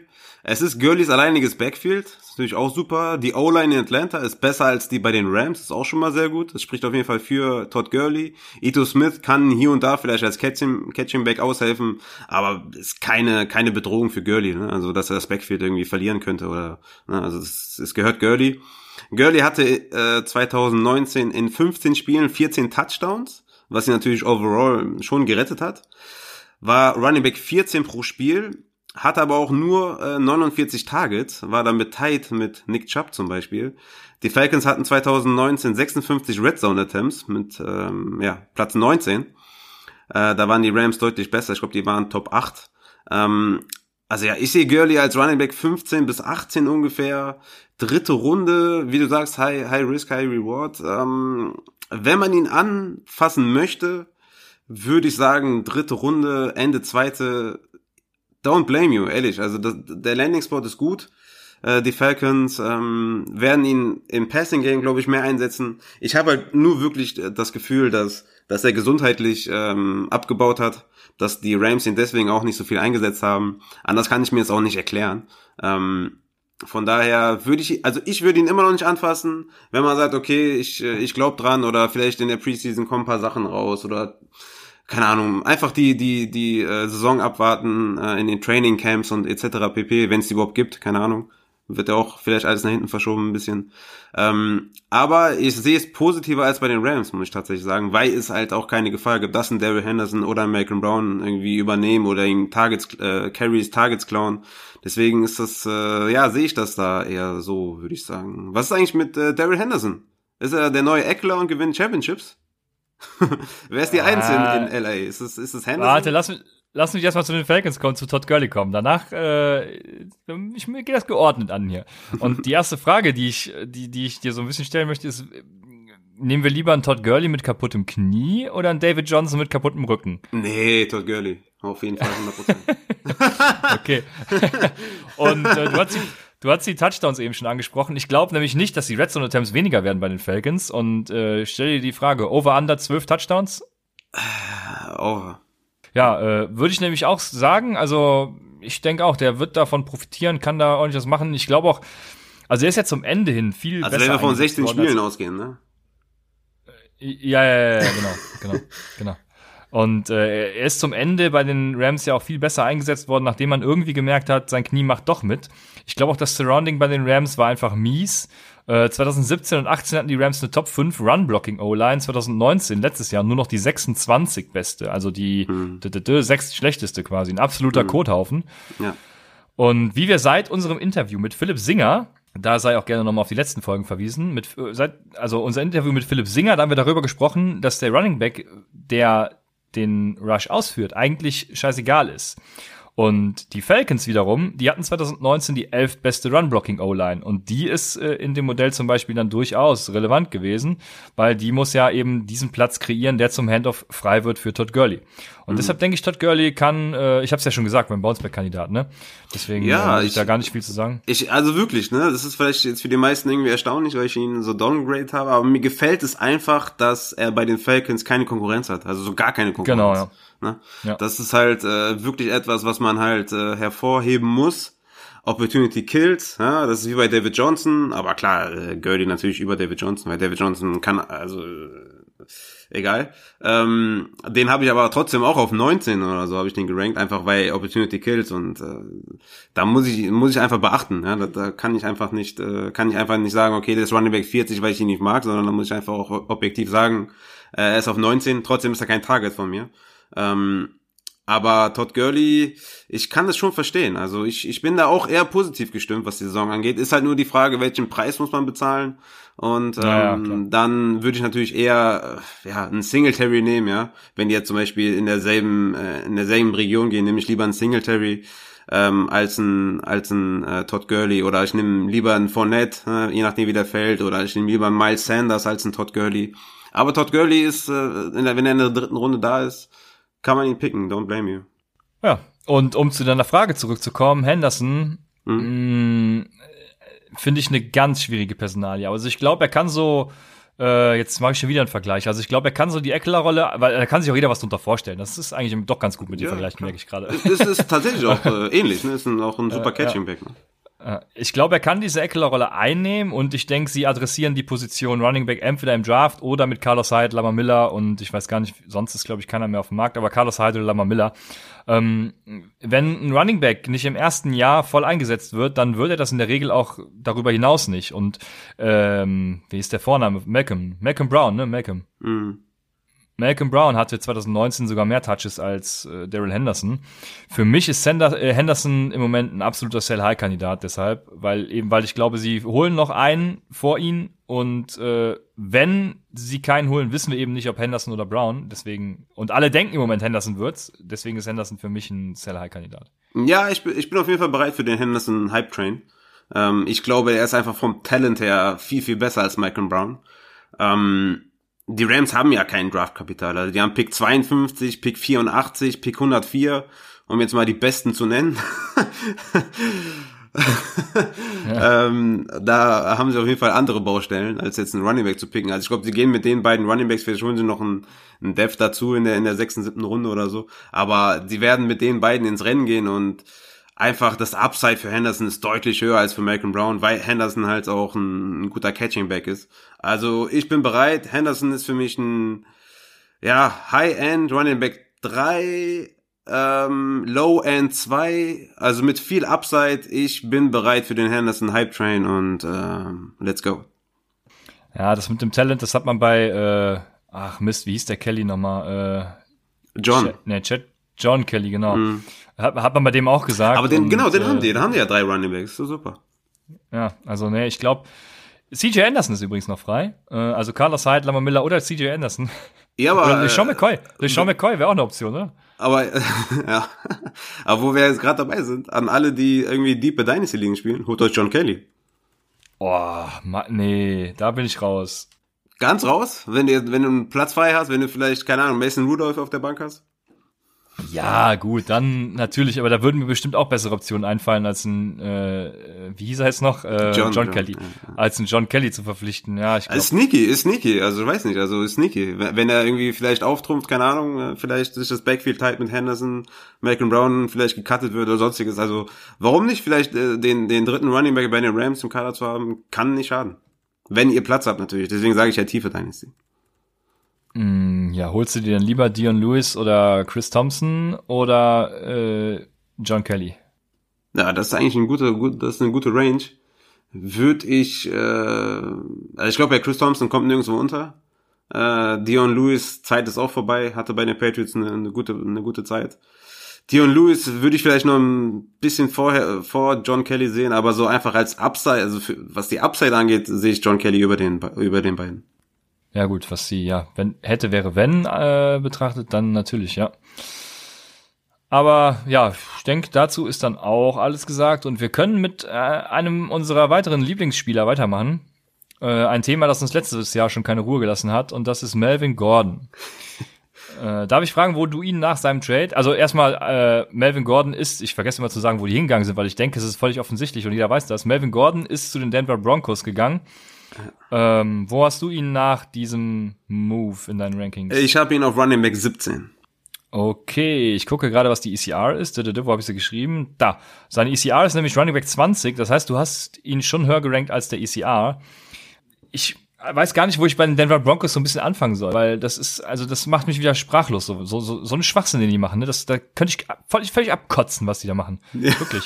Da werde ich, da werde ich völlig zum Tier, wenn ich so eine Scheiße sehe, die da fabriziert wird. Also ja, ja. ich verstehe es auch absolut nicht. Also man, man, hat Lindsay und Freeman als ein super Duo total günstig, äh, unfassbar. Ja, da, da kommt dieses Jahr einer in den Big Data Bowl, der sagt, Running Backs sind eigentlich scheißegal beim Zeitpunkt des Handoffs. Guck dir halt vor dem Zeitpunkt des Handoffs an, was deine Running Backs machen. Gut, äh, kannst du dir auch schenken, keine Ahnung. Der Running Back ist scheißegal. Du hast sowieso, sogar schon einen äh, undrafted Free Agent in deinem Roster, der Back-to-Back zwei, also zwei aufeinanderfolgende Saisons mit 1000 Yard Rushing alleine gemacht hat. Ähm, du hast dann in der Hinterhand noch ähm, Royce Freeman, der auch hier und da ein bisschen gut war. Kann man so sagen. ein ähm, bisschen gut war. sehr geil, sehr geil. Und dann, was machen sie? Also, sie verpflichten Melvin Gordon für, boah, was, also auf jeden Fall eine völlig horrende Summe. Äh, ich glaube, es ist sogar mehr als Eckler, ne? Oder genauso viel zumindest. Und ähm, also äh, ich glaube 13,5 garantiert ist glaube ich mehr bei Melvin Gordon, aber ich glaube ah, okay. Salary weiß weiß nicht genau, also acht, also 16 Millionen in zwei Jahren. Also es ist einfach nur unfassbar dumm für das Geld, also wirklich mm. dumm. Denver hat größere Baustellen als ein Running Back, denke ich. Äh, da wer, wer käme mir vor allem als erstes in den Sinn der der Wide Receiver, der neben Cortland Sutton fehlt. Also Denvers O-Line ist auch Zehnte im Run-Block, die Chargers waren 13. Also ich denke, daran wird sich nicht so viel ändern. Man kann sehr gut predikten, wo Melvin Gordons Outcome sein wird. Ähm, Gordon, man, ist natürlich auch klar, Gordon ist sicherlich der beste dieser drei Running Backs, ne? Ähm, man kann jetzt darüber mutmaßen, wie die Verteilung der Touches aussehen wird. Ich würde mal sagen, also ich denke, sie werden versuchen, noch einen Trade-Partner für Freeman zu finden. Und dann wird es eher so ein 60-40 zwischen Gordon und Lindsay, denke ich. Ja, Freeman könnte sogar nach LA getradet werden, oder? Was sagst du dazu? ja, spannend. Zu, zu, den, zu den Rams meine ich, also LA gibt's jetzt zwei. Ja, ja, Royce ja. Freeman, Freeman ist, ist weg. Ja, also, ja. Das, das Aber was denkst du, wie sieht, die, wie sieht die Verteilung der Touches aus da zwischen Gordon und Lindsay? Ich, ich glaube, dass man kann das schon gut vergleichen mit äh, dem letztjährigen Endspurt äh, mit Eckler. Also ich glaube, er geht von, von einem Running Back bei Committee zum anderen, wo er den, den größeren Load bekommt. 60, 40, ähm, 65, 35 why not? Das, das sehe ich schon in, in, in dieser Region. Es ist klar, dass Melvin Gordon der Leadback ist. Ähm, wir haben schon gesagt, also du hast schon gesagt, 16 Millionen in zwei Jahren, 13,5 garantiert. Er ist der Leadback, safe. Ähm, wie du auch schon gesagt hast, laut Football Outsiders äh, haben die Broncos eine Top 10 Rushing Offensive Line. Haben mit äh, Santa Glasgow Graham, äh, den haben sie geholt, äh, von den Lions, äh, glaube ich, da war er. Hab mir die Grades angeguckt bei, bei Pro Football Focus, da war ein solider Runblocker. Äh, Javon James, der Right Tackle, kommt zurück. Also die O-Line ist gut, was natürlich super ist für, für Melvin Gordon. Ähm, ich habe dann auch, das war auch wieder Pro Football Reference, ähm, da hatte Philip Lindsay 603 Rushing Yards before Contact. Das war Platz 5 und das ist eher eine O-Line-Stat. Natürlich, äh, ja gut, Lindsay ist auch ein guter guter Runner, ne? Das kann man auf jeden Fall eine Back-to-Back äh, 1000 Yard Season. Aber es ist eher eine, eine O-Line-Stat. Ähm, hatte 2,7 Rushing Yards, bevor er äh, berührt wurde, pro Versuch. Das war dann auch wieder Platz 6. Also ähm, schon sehr stark. Als Team übrigens waren sie Platz 8, also zusammengerechnet mit Devin Booker und Royce Freeman. Ähm, auch sehr gut. Die, die Chargers dagegen nur Platz 26, was diese Rubrik angeht, also Rushing Yards before Contact. Ähm, von daher vielleicht eine leichte Verbesserung in der O-Line. Ähm, Denver ist Platz 17 in Red Zone Attempts. Ähm, und hier wird Gordon die Carries bekommen. Ne? Ähm, die Chargers waren Platz 14, also ungefähr die gleiche Region. Melvin Gordon hat, hat äh, zum Ende der Saison echt ähm, stark, ähm, ja, da war er wirklich stark an der Goal-Line, in der 5-Yard-Line, an der 10-Yard-Line. Melvin Gordon hatte 2019 30 Attempts in der Red Zone und 8 Touchdowns. Äh, Lindsay hatte 27 Versuche äh, in der Red Zone und 5 Touchdowns.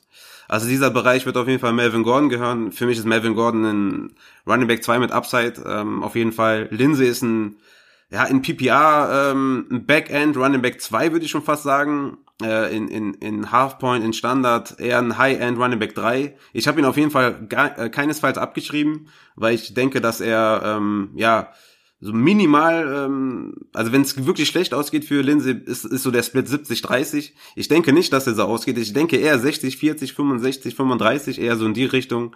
Und äh, da wird Philipp Lindsay seinen Platz bekommen. Er ist ein guter Runner. Ähm, er hat seine, ja, das, das ist ja auch das Kranke daran, warum die dann Melvin Gordon geholt haben. Aber okay. Äh, Royce Freeman, wie gesagt, wird, wird weggehen, wird äh, weggetradet werden, denke ich mal. Der hat einfach keinen Fuß gefasst. Aber dieses ganze Grundsystem ist eigentlich ein guter Fit für äh, Melvin Gordon. Ich bin ja Melvin Gordon äh, Owner, zweimaliger in Dynasty. Und erstmal dachte ich, okay, Broncos, hm, ich mag Philipp Lindsay auch sehr gerne. Aber je mehr ich mich damit beschäftigt habe, muss ich sagen, ist der Fit gar nicht so anders wie bei den Chargers.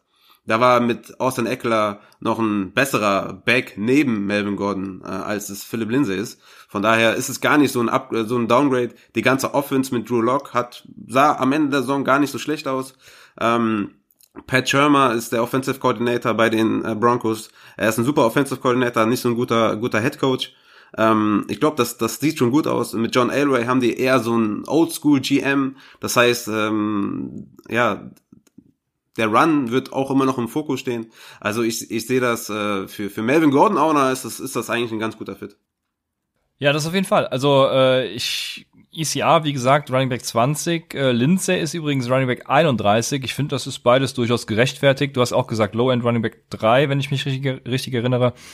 Ähm, von daher denke ich, passt das und ja, kann man so, kann man so machen. Also nee, ich, ich, ich hatte High End 3 gesagt. Also für ah, mich also ja, in, in genau. der ja, so 25 bis 30er Region Philipp Lindsay. Man sollte ihn nicht unterschätzen, man sollte ihn nicht vergessen.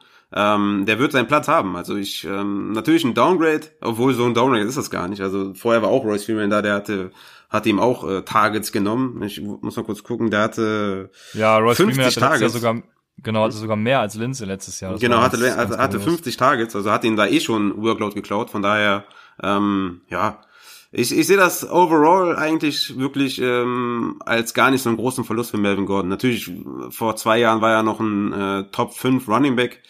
Ja, ist er halt jetzt nicht mehr, hat er auch ordentlich declined. Aber was mich auch ähm, gefreut hat, war die Vermutung oder die, ja, die Spekulation, dass Melvin Gordon unbedingt in der, in der Division bleiben wollte hatte wohl irgendwie bessere Angebote von anderen Teams, ist aber dann äh, zu den Broncos gegangen, damit er gegen die Chargers äh, spielen kann. Ich glaube, das ist eine, ist eine gute Aussage, eine extra äh, Motivation äh, für ihn und kann sein, dass er sich nochmal richtig reinhängt in den Training Camps, dass er ein bisschen fitter ist als letztes Jahr. Und ähm, ja, ich bin da, ich bin da sehr zuversichtlich, was Melvin Gordon angeht. Ja, Ah, siehst du, hier habe ich mir auch aufgeschrieben, was Justin Jacksons ECR ist, weil ich jetzt nämlich zu dem Thema kommen wollte, was es für die Chargers heißt, aber das haben wir ja schon abgeschlossen. Ähm, und Justin Jacksons ECR war 52, Running Back 52. Also äh, den, den nehme ich auf jeden Fall äh, früher als die äh, Overall 151. Das sei ich ja, mal hingestellt. Habe ich ja eben auch schon gesagt. Aber ich, ich, ich, ich, ich gebe dir mal vier Namen und du sollst sie mal ranken. Ja. Zum einen Todd Gurley, Melvin Gordon, David Johnson und David Montgomery. Von eins bis vier einfach nur. Ah, das ist wirklich fies. Ich habe also Gurley, Gordon und Johnson sind für mich so ein Tier und bei Montgomery weiß ich halt gar nicht, was abgeht. Das ist also den könnte man auch noch ins Tier nehmen, den hätte ich aber wahrscheinlich sogar als letzten von den Vieren. Mhm. Ähm, und dann ist es eine enge Kiste. Ich würde schwierig. Äh, ich habe mir jetzt zum Beispiel auch angeguckt, was, was laufen eigentlich äh, Duke Johnson und David Johnson für Routes, ne? Mhm. Und äh, wenn man die Namen wegmacht, mhm. also man könnte das, ne? man könnte einen Chart auch für beide nehmen. Deshalb ja, weiß ich wirklich das, nicht. Ja. Habe ich ja gesagt, ich habe gesagt, also warum, warum holt man nicht David Johnson, wenn man Duke Johnson hat? Also, ja, ich weiß nicht, was die Texans davor haben, deshalb würde ich Johnson dann als drei nehmen, dann und dann wird es schwierig mit Gordon oder oder äh, oder Todd Gurley. Ich würde fast sagen Gordon auf zwei und Gurley auf eins. Okay, ja, ich habe ähm, die Reihenfolge auch. Ich habe Todd Gurley auf 16, Melvin Gordon auf 17, David Johnson auf 19 und Montgomery auf 22. Ja, ist doch hervorragend. Ja, läuft bei uns. So viel Harmonie hatten wir ja hier. Doch, ja? wir sind wir sind immer harmonisch, ne? Ja, auf jeden Fall außerhalb des Podcasts und außerhalb von WhatsApp sind wir immer harmonisch. ja. ja, das, äh, das stimmt. Wir müssten uns öfter auf einen Kaffee treffen, dann. Äh, ja, mega. Ich, äh, ja, vor, allem ja, hier, vor allem hier diese Art, Artberg oder Artberg. Wie, wie, wie oh ja, Art, Artback 10, ja. Also ja, nee, 10 ist ja nur die, die, ja, also Artback, ja. Artback ja, ist die Distille. Da muss ich auf jeden Fall nochmal vorbeikommen. War richtig geil. Ja, das, ja, aber es ist leider leer. Den haben wir doch leer gemacht an dem Abend, meine ich. Ach, haben wir den an? Ja. haben wir den an? Das als wenn wir die ganze Flasche getrunken haben. Ich glaube, da wäre eh nur so ein Drittel drin oder so, oder? Ja, ja, genau, da nicht mehr viel drin. Das ist der einzige Whisky, den ich fast alleine leer gemacht habe, weil das ist echt ein geiler, geiler Whisky. Der ist echt geil. Also für alle, für alle Whisky-Liebhaber, der ist echt geil, ohne Scheiß. Ja, gut, da muss man ja auch, da kommt es immer drauf an, äh, was du ja, an Whisky klar, magst. Ne? Wenn, ja, du, ja, wenn du eher so die, die fruchtigen äh, magst oder, also ich bin jetzt auch kein großer Kenner, ne? das äh, dürfte Ja, schon mehr als ich auf jeden Fall. Also, wenn du die fruchtigen magst, dann bist du, glaube ich, eher da oben rechts in der Region. Siehst, ich weiß schon gar nicht mehr, wie sie heißt. Da dürfen sich auch nur die speziellen Whiskys daraus nennen. Äh, Das sind die ganzen äh, Glens, glaube ich, keine Ahnung. Ich weiß nicht genau. Auf jeden Fall kommt es sehr auf die Region an. Äh, die Islay Whiskys, die sind immer so rauchig und oder auch torfig. Und da ist eben der Artback einer von. Und ja, äh, wie sind wir jetzt auf das Thema gekommen? Können wir, wir machen weiter mit den Running Backs, denke ich. Äh, und da ist noch einer übrig. Äh, das ist Jordan Howard. Der geht nach Miami. Ja. Ja. Ich, ich würde Fantasy-wise da jetzt gar nicht viel sagen, ehrlich gesagt, oder gar nicht viel, wo ich ihn ranke, wo ich ihn habe, weil ich gehe immer noch davon aus, dass die Dolphins einen Running Back picken.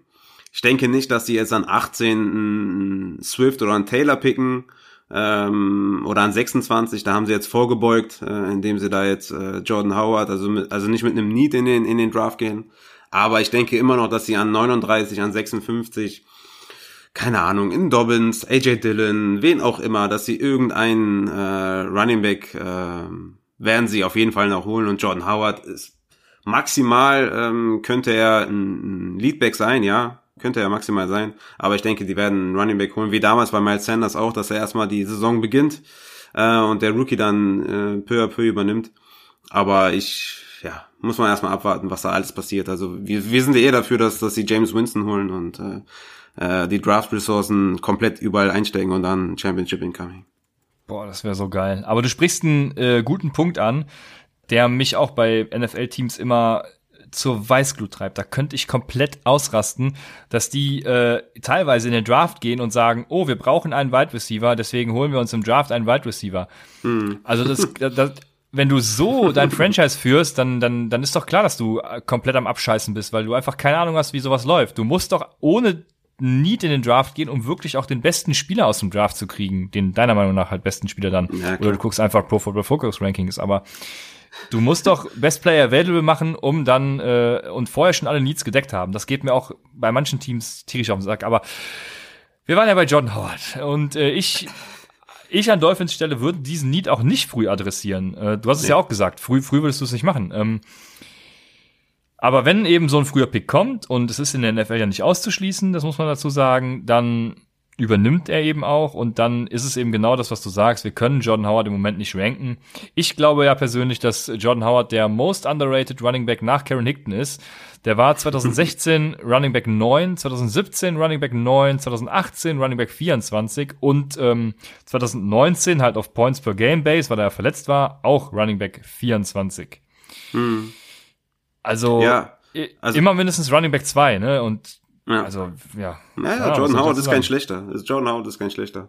Ich denke aber wirklich, dass wenn sie, ich habe mich ein bisschen mit der Running Back Klasse beschäftigt, jetzt nicht komplett äh, deep mich rein, reingefuchst, aber ich denke, wenn sie so einen Cam Akers, Zach Moss, wenn die so in der Region sich einen Running Back holen, dann, dann sieht's schlecht aus für Jordan Howard auf jeden Fall. Wenn sie nur ganz spät einholen, ähm, dann sieht's schon, sieht's schon ein bisschen besser aus. Aber ja, ganz schwierig jetzt mit den Dolphins da irgendwie zu sagen, was sie machen.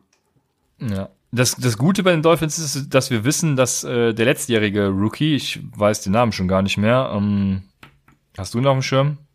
Callum Belage oder?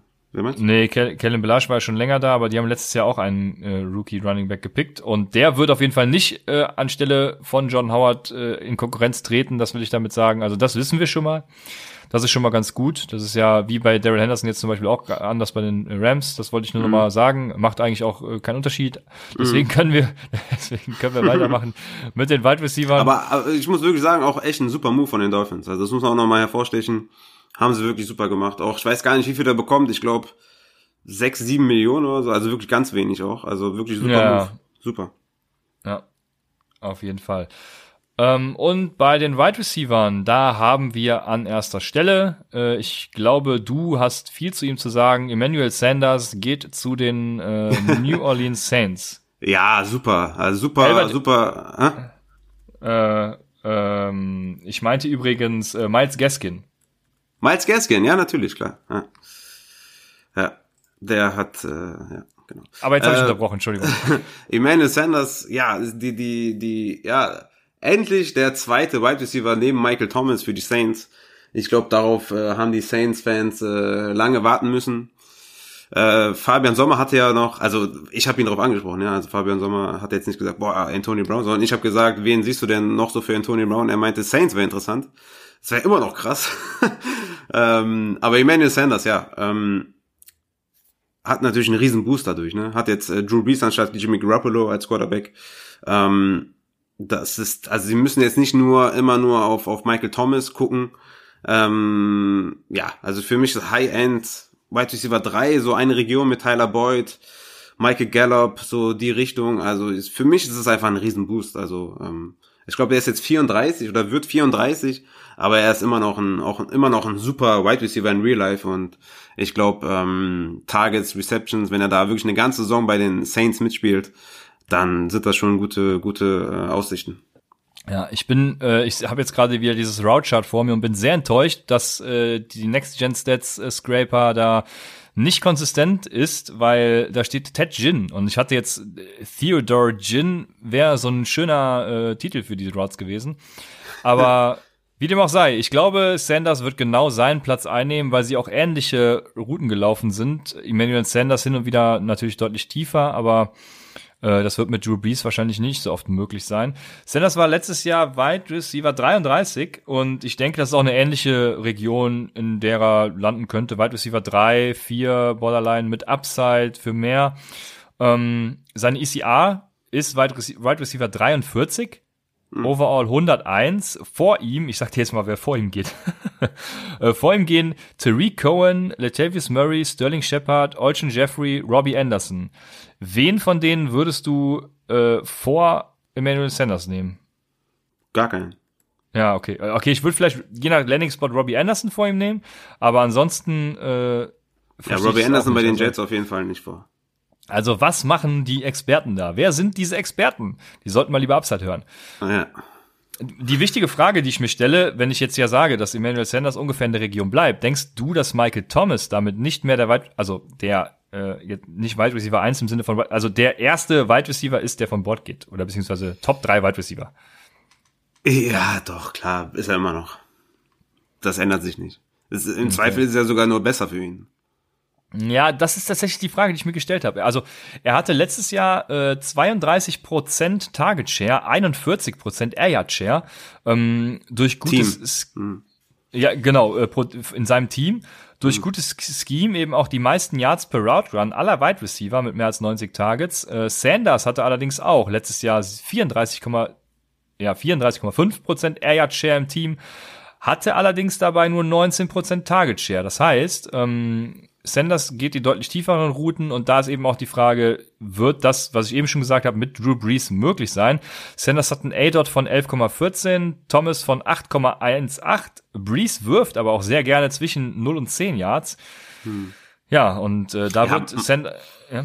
Michael Thomas ist einfach in der Region eh nicht, äh, den kannst du eh nicht verteidigen in der Region. Deswegen, äh, das ist absoluter Lieblingsspieler von Drew Brees, also ich glaube nicht, dass hat Receptions hat den Rekord gebrochen. Klar wird es ein bisschen weniger, aber die Targets ähm, werden, glaube ich, nicht weniger. Also Michael Thomas ist Top 3 Minimum. Also für mich ist es, ja, ne, es ist, also ich habe ja schon mal gesagt, das Tier 1, Michael Thomas, Hopkins, Adams, Hill und Jones ist abartig gut. Ähm, ja, und da würde ich auch, dabei, ja ja, Gold ist leider nicht dabei.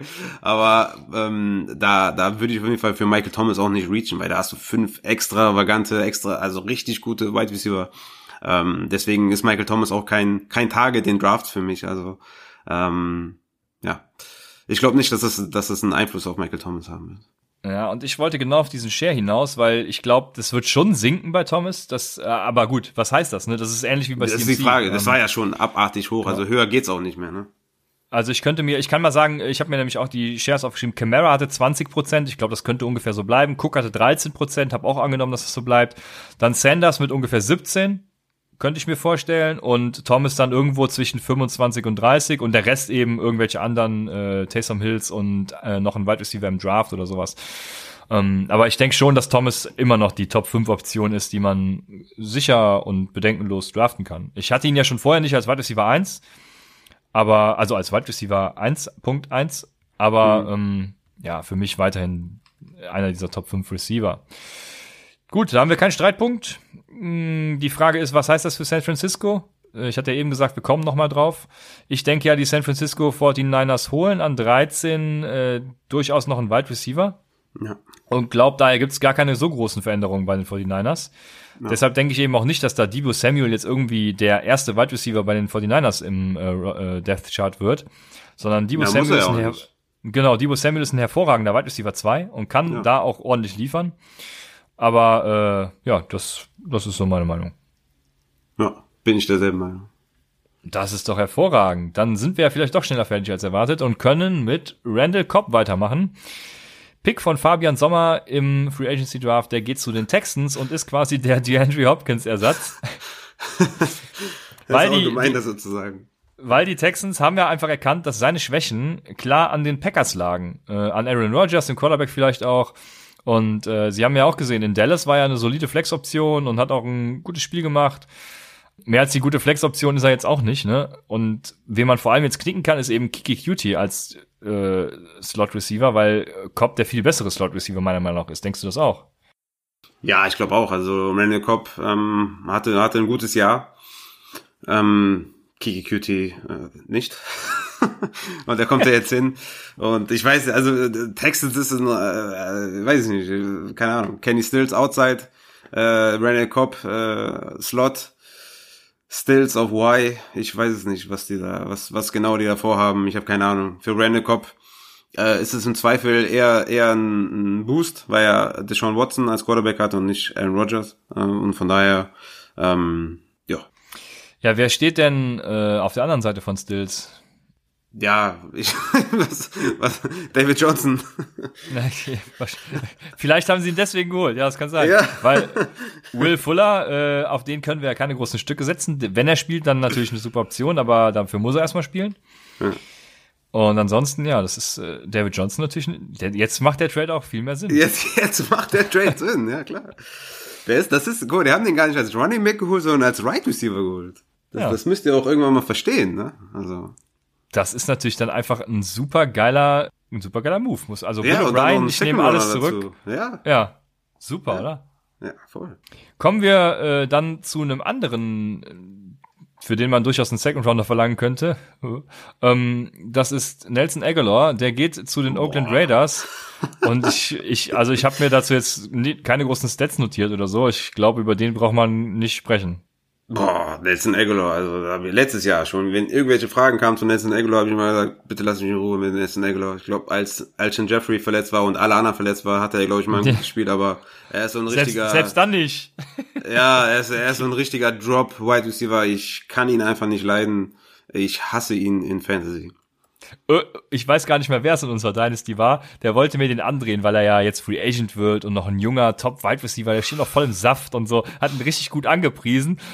äh, ja, ich weiß nicht mehr, wer es war, aber äh, kann, kann sein, ja.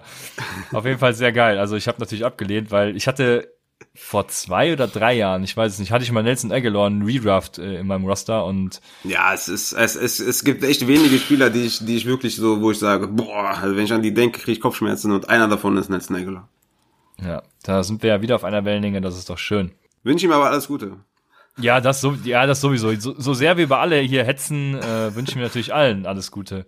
Ja. Deshalb die letzte Positionsgruppe Titans wollen wir mit dem schönsten, äh, mit der schönsten Verpflichtung oder mit der langweiligsten anfangen? Mm, mit der schönsten.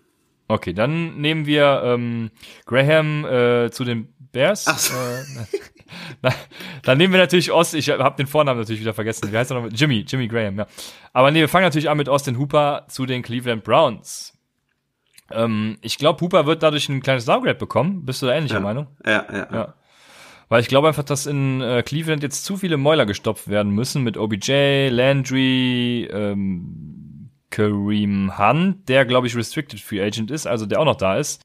Er hat aber verlängert. Ne? Oder sagst du sogar schon, ja nicht, gut, siehst du. Hat er nicht irgendwie so einen Tender äh, unterschrieben oder irgendwas? Aber er bleibt auf jeden Fall da. Ja, okay, alles klar, dann äh Verlängert weiß ich nicht, aber ein Tender irgendwas dann noch Hunt, also OBJ, Landry, Hunt und Hooper. Und dann ist natürlich noch die Frage, was mit Njoku ist. Ich glaube, dass äh, Njoku Gute Frage, frage ich dich. Aber ich glaube, äh, erstmal zu Austin Hooper, ich glaube immer noch, dass er trotzdem Top 8 vielleicht sogar Titan ist. Ja, ja. ja. Mhm, da sehe ich es auch. Also ich habe jetzt auch mir aufgeschrieben, ist kein Top 3 Titan mehr für mich. Ich hatte ihn auf 3 gepackt, äh, hinter ähm, Kelsey und Kittel. Jetzt ist er hinter Ertz, hinter Andrews, hinter Waller, also so Top 7, Top 8, da, da kommt er auf jeden Fall rein. Ähm, ich habe was interessant gesehen bei Warren Sharp auf Twitter. Der hatte gezeigt, Vikings 2019 mit Stefanski als Offensive Coordinator haben sie drei, drei oder mehr Wide Receiver Sets nur 22,9% der Snaps gespielt. Das war letzter in der NFL. Haben halt äh, viel mehr zwei Tight Ends und zwei Running Back Sets gespielt.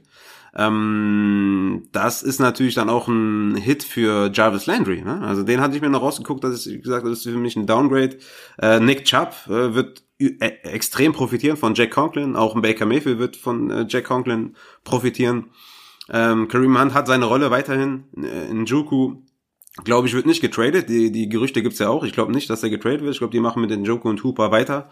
Ähm, aber wie gesagt, ähm, für mich ist Landry ähm, derjenige, der am meisten Hit bekommt. OBJ ist für mich kein Wide Receiver, den ich draften werde.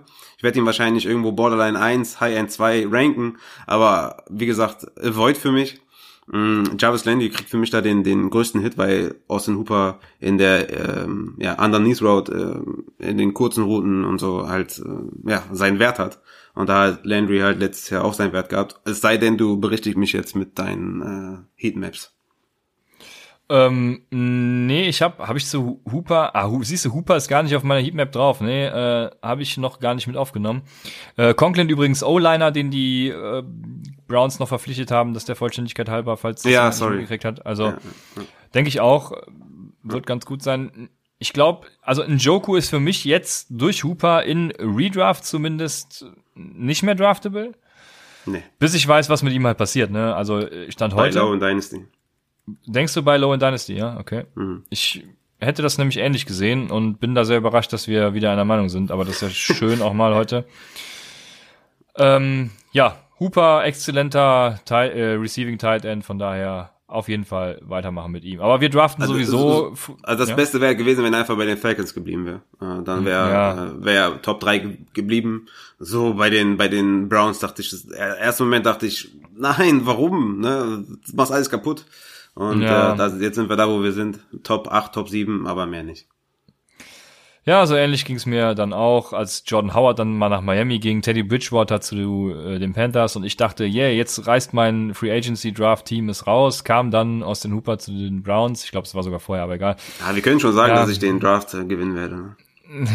wenn AB ein Team findet, dann äh, gehe ich davon aus. Selbst wenn. Ich habe ich hab Sanders, der ist äh, Wide Receiver 1. Ich habe Melvin Gordon, der ist der First Overall Running Back. Ähm, Wen habe ich noch auf Running Back? Hast du, hast du gerade gesagt, Sanders ist Wide Receiver 1? Ja, auf Spaß. okay, alles klar. ähm, ja, aber Hooper auf jeden Fall weiterhin eine gute Tight End Option. Wir draften so früh sowieso keine Tight Ends und äh, der wird wahrscheinlich irgendwo in der fünften, sechsten Runde oder sowas gehen. Ich drafte meinen Tight End später und lande dann bei Hayden Hurst, seinem Gegenpart, der dann zu den Falcons gegangen ist. Kommen wir zu einem anderen und das ist, äh, den hast du, glaube ich, sogar gepickt. Eric Ebron geht, oder genau. Ebron hat Fabian ihn genannt, geht zu den, ich weiß nicht, wie ausgesprochen wird. Wie wird ausgesprochen? Ja, Eric Ebron. Ebron, okay, wir bleiben bei Ebron, korrigiert uns, wenn wir falsch liegen. Der geht zu den Pittsburgh Steelers und äh, reiht sich da neben Vance McDonald ein. Was machen wir mit dem? Mit Vance McDonald? Den, ja, mit beiden, mit beiden. Den ja. schmeißen wir vom Bord. Und Eric, e Eric Ebron ist so ein, ja, Running, äh, Tight End 14, 15, 16, so in der Region. Auch wenn er spät noch da ist, letzter Pick oder so, kann man Ebron auf jeden Fall picken, wenn man möchte. Also ist wahrscheinlich wird er im Endeffekt nicht mehr als ein Streaming Tight End, aber eine schöne Waffe für Big Ben. Ja, ich würde das ähnlich sehen, nicht mehr als ein Streaming Tight End. Und ich stelle mir gerade die Frage, hättest du lieber Ian Thomas oder Eric Ebron? Ja, Ian Thomas. Ja, da bin ich nämlich auch bei Thomas und äh, Hayden Hurst sowieso. Ja. Ja, aber ansonsten bin ich dabei dir. Eine äh, Streaming-Option wird durchaus da sein, das Jahr über, denke ich. Und äh, kann man was mit anfangen.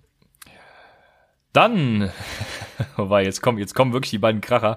Ähm, Jason Witten geht nach Oakland. Ach, ja. Ja, äh, ja die, die, die, die Raiders haben, haben jetzt ihr Tight End Problem gelöst, auf jeden Fall. Hatten sie denn eins? Sie hatten doch Darren Waller. Ja, eben. Ne? Also was was ist das? Warum? Warum macht man das? Die haben doch sogar, die haben doch sogar hier den anderen noch. Äh, wie heißt der nochmal? Foster Moreau. Der war doch ja. nicht schlecht, sage ich jetzt mal. Also ich weiß nicht, warum man Jason Witten holt. Ja, ich könnte mir jetzt äh, mal Jason Wittens Blocking-Stats aufrufen, aber das könnte der einzige Grund sein, ja. Und dann ja, der letzte, ja, das äh, mache ich, während wir über den letzten sprechen. Mm, und dann kann ich gleich vielleicht die Blocking-Stats sagen. Der letzte im Bunde ist, wie eben schon angesprochen, Jimmy Graham zu den Bears. Und der ist ähnlich interessant wie Witten, denke ich. Ähm, auch, auch eine absolute Kackverpflichtung mal wieder. Also ja, also da bei den Bears könnte ich genauso abgehen wie bei den Broncos, aber ich erspare euch das Ganze jetzt und äh, ich weiß nicht, was die Bears irgendwie irgendwie machen. Also keine Ahnung. Ja, jetzt musst du noch was. Relevanz, ja. ja, du musst noch was zu Witten erzählen, weil ich noch äh, nee zu Graham erzählen, weil ich nämlich noch nach äh, Witten suche. Ja, aber, aber Jimmy Graham ist einfach nur auch der Name, der groß ist. Äh, ich glaube, letzte gute Saison war bei den Seahawks, äh, glaube ich. Da war die letzte gute. Also, weiß ich nicht, wie man Jimmy Graham verpflichten kann. Äh, wie viel haben die ihm gegeben? Die haben ihm, glaube ich, richtig viel Geld gegeben. Ja, mega bezahlt. Ich weiß auch gerade nicht den Betrag, aber oh, auf jeden Fall viel. Grässlich, ey. Ich weiß auch nicht, warum, warum gibt es so viele Free Agent Moves, wo man, wo man so als, ja gut, komplett Laie sind wir jetzt nicht, aber wo man, wo man so sagt, äh, warum? Warum macht man das? Also, warum ja. macht man sowas? Das ist eine sehr gute Frage. Äh, eigentlich, also ja, eigentlich müssten die in der NFL es besser wissen, ne? Keine Ahnung. Ja, ja. Äh, nee, Jason Witten hatte übrigens nur ein äh, Pass-Block-Grade von irgendwo in den 50ern. Zap, zap, zap, jetzt muss ich wieder runtergehen. Äh, ja, keine Ahnung. Irgendwo in den 50ern war es gewesen. Äh, so weit unten. 55,4. Also sehr schlecht. Irgendwo Nummer 100 unter Tight Ends. Also ich weiß nicht, warum die äh, Raiders ihn genommen haben. Ich weiß auch nicht, warum die Bears Graham genommen haben. Keine Ahnung. Fantasy-Relevanz genießen beide nicht. Ich denke, darauf können wir uns einigen. Und damit wären wir auch mit den Titans durch, oder? Yep. So, dann mache ich mir jetzt hier, bevor wir zum letzten Punkt der Tagesordnung kommen, noch eine letzte Dose Dr. Pepper auf, denn Dr. Pepper ist das absolut Lieblingsgetränk. Ähm, na, ich, ich, mir fällt jetzt nichts mehr ein. Ich, ich, ich musste gerade, als ich Dr. Pepper aufgemacht habe, äh, daran denken, wie Bobby äh, Silvester bei den Fantasy Pros dann irgendwann anfängt, irgendwas von Matratzen zu labern und ich denke mir nur, wo sind wir jetzt gelandet? Äh, also ja, keine Werbung, äh, aber ich trinke jetzt trotzdem Dr. Pepper. Und wir kommen nämlich zum letzten spannenden Thema und das ist Tom Brady nach Tampa zu den Tampa Bay Buccaneers. Und die wichtigste Frage, die ich mir gestellt habe, ist aber, ist Tom Brady am Declinen oder war die Offense in New England einfach Code? Ja, ich bin ganz klar der Meinung, dass die Offense in New England Code war, dass die O-Line scheiße war, dass er keinen Right Receiver neben Edelman hatte. Sie haben es versucht mit äh, Antonio Brown, mit Josh Gordon, mit Mohamed Sanu. Also für mich, ich bin ganz klar äh, auf dem Ast. Ich bin der Meinung, Tom Brady ist, ist in Real Life äh, immer noch ein Top 10 Quarterback. Ich bin Brady-Fan, nachdem ich irgendwann angefangen habe, ähm, die Patriots nicht mehr zu hassen. ähm, muss man. ähm, deswegen, ich bin Tom Brady-Fan. Ey, ich find's geil. Ich find's geil, dass er da weggegangen ist. Er hat viel bessere Umstände, also viel bessere Waffen, Umstände. Okay, die O-Line ist immer noch nicht gut äh, bei den Buccaneers. Vielleicht werden sie da Ressourcen reinstecken. Sie haben Pick 14, 45 und 76. Gut, 76 ist jetzt ein bisschen später noch. Aber Pick 14 könnte man äh, einen Tackle äh, draften.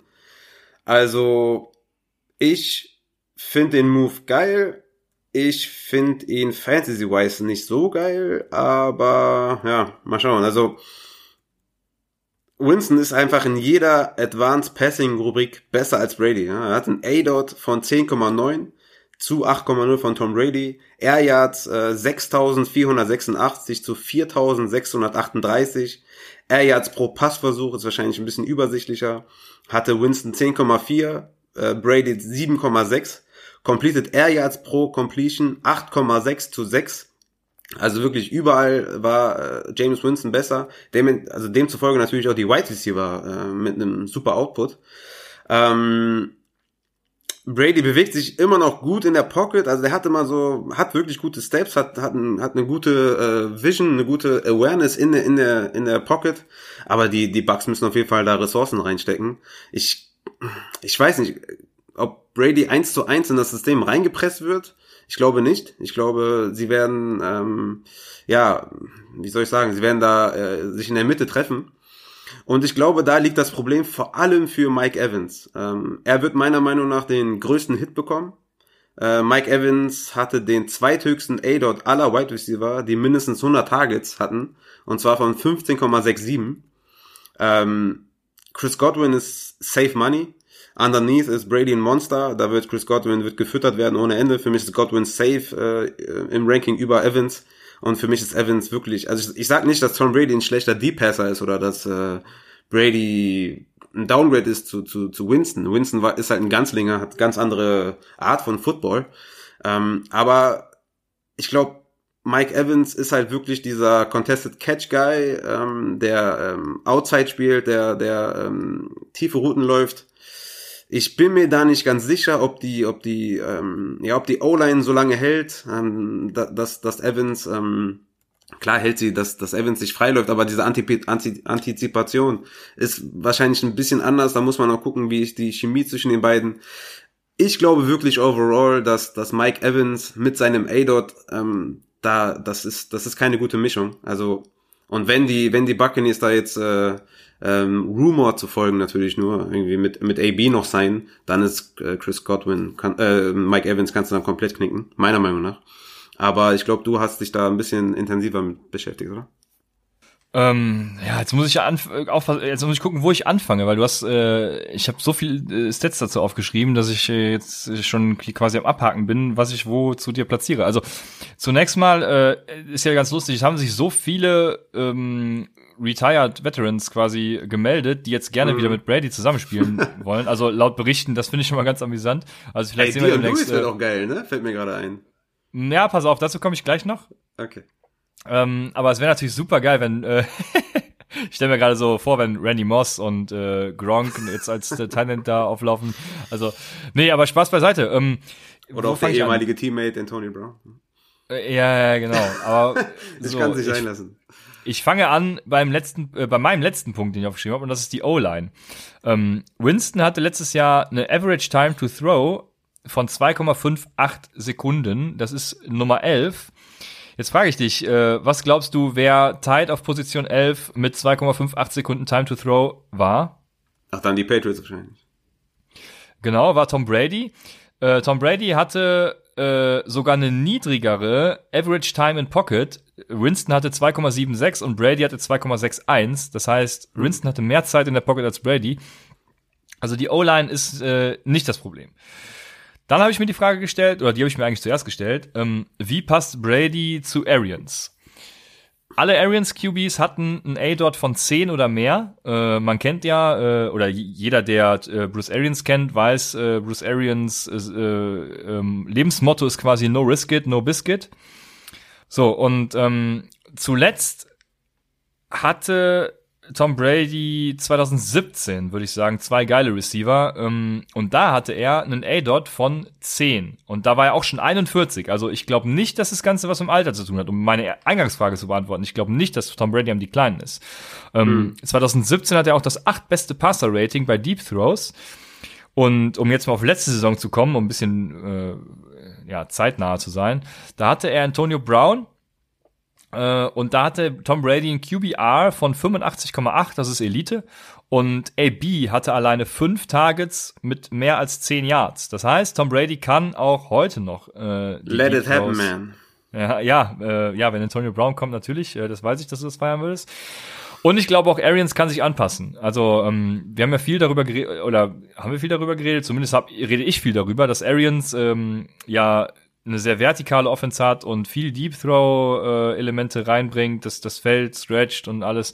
Ähm, er kann sich aber auch anpassen. Carson Palm hatte zum Beispiel in der in der besten Saison nicht mehr als also in der höchsten Saison von Deep Ball Attempts nicht mehr als 34 Deep Balls. Um mal bei Brady zu bleiben, aufgrund des Rushing äh, also des nicht vorhandenen Rushing Floors, für mich natürlich äh, ja Low-End Quarterback 1 oder was würdest du sagen? Äh, stimmt, habe ich jetzt gar nicht, aber total vergessen. Ähm, boah, stimmt. Ähm, Tom Brady, ich hatte ihn auf 23 vor dem vor dem äh, vor dem Deal. Ähm, das ist aber Dynasty Ranking, muss ich kurz adjusten. Ähm, ich boah, nee, ich würde ihn so auf 15, auf 15 so packen, ungefähr 14, Ja, noch 15. tiefer sogar.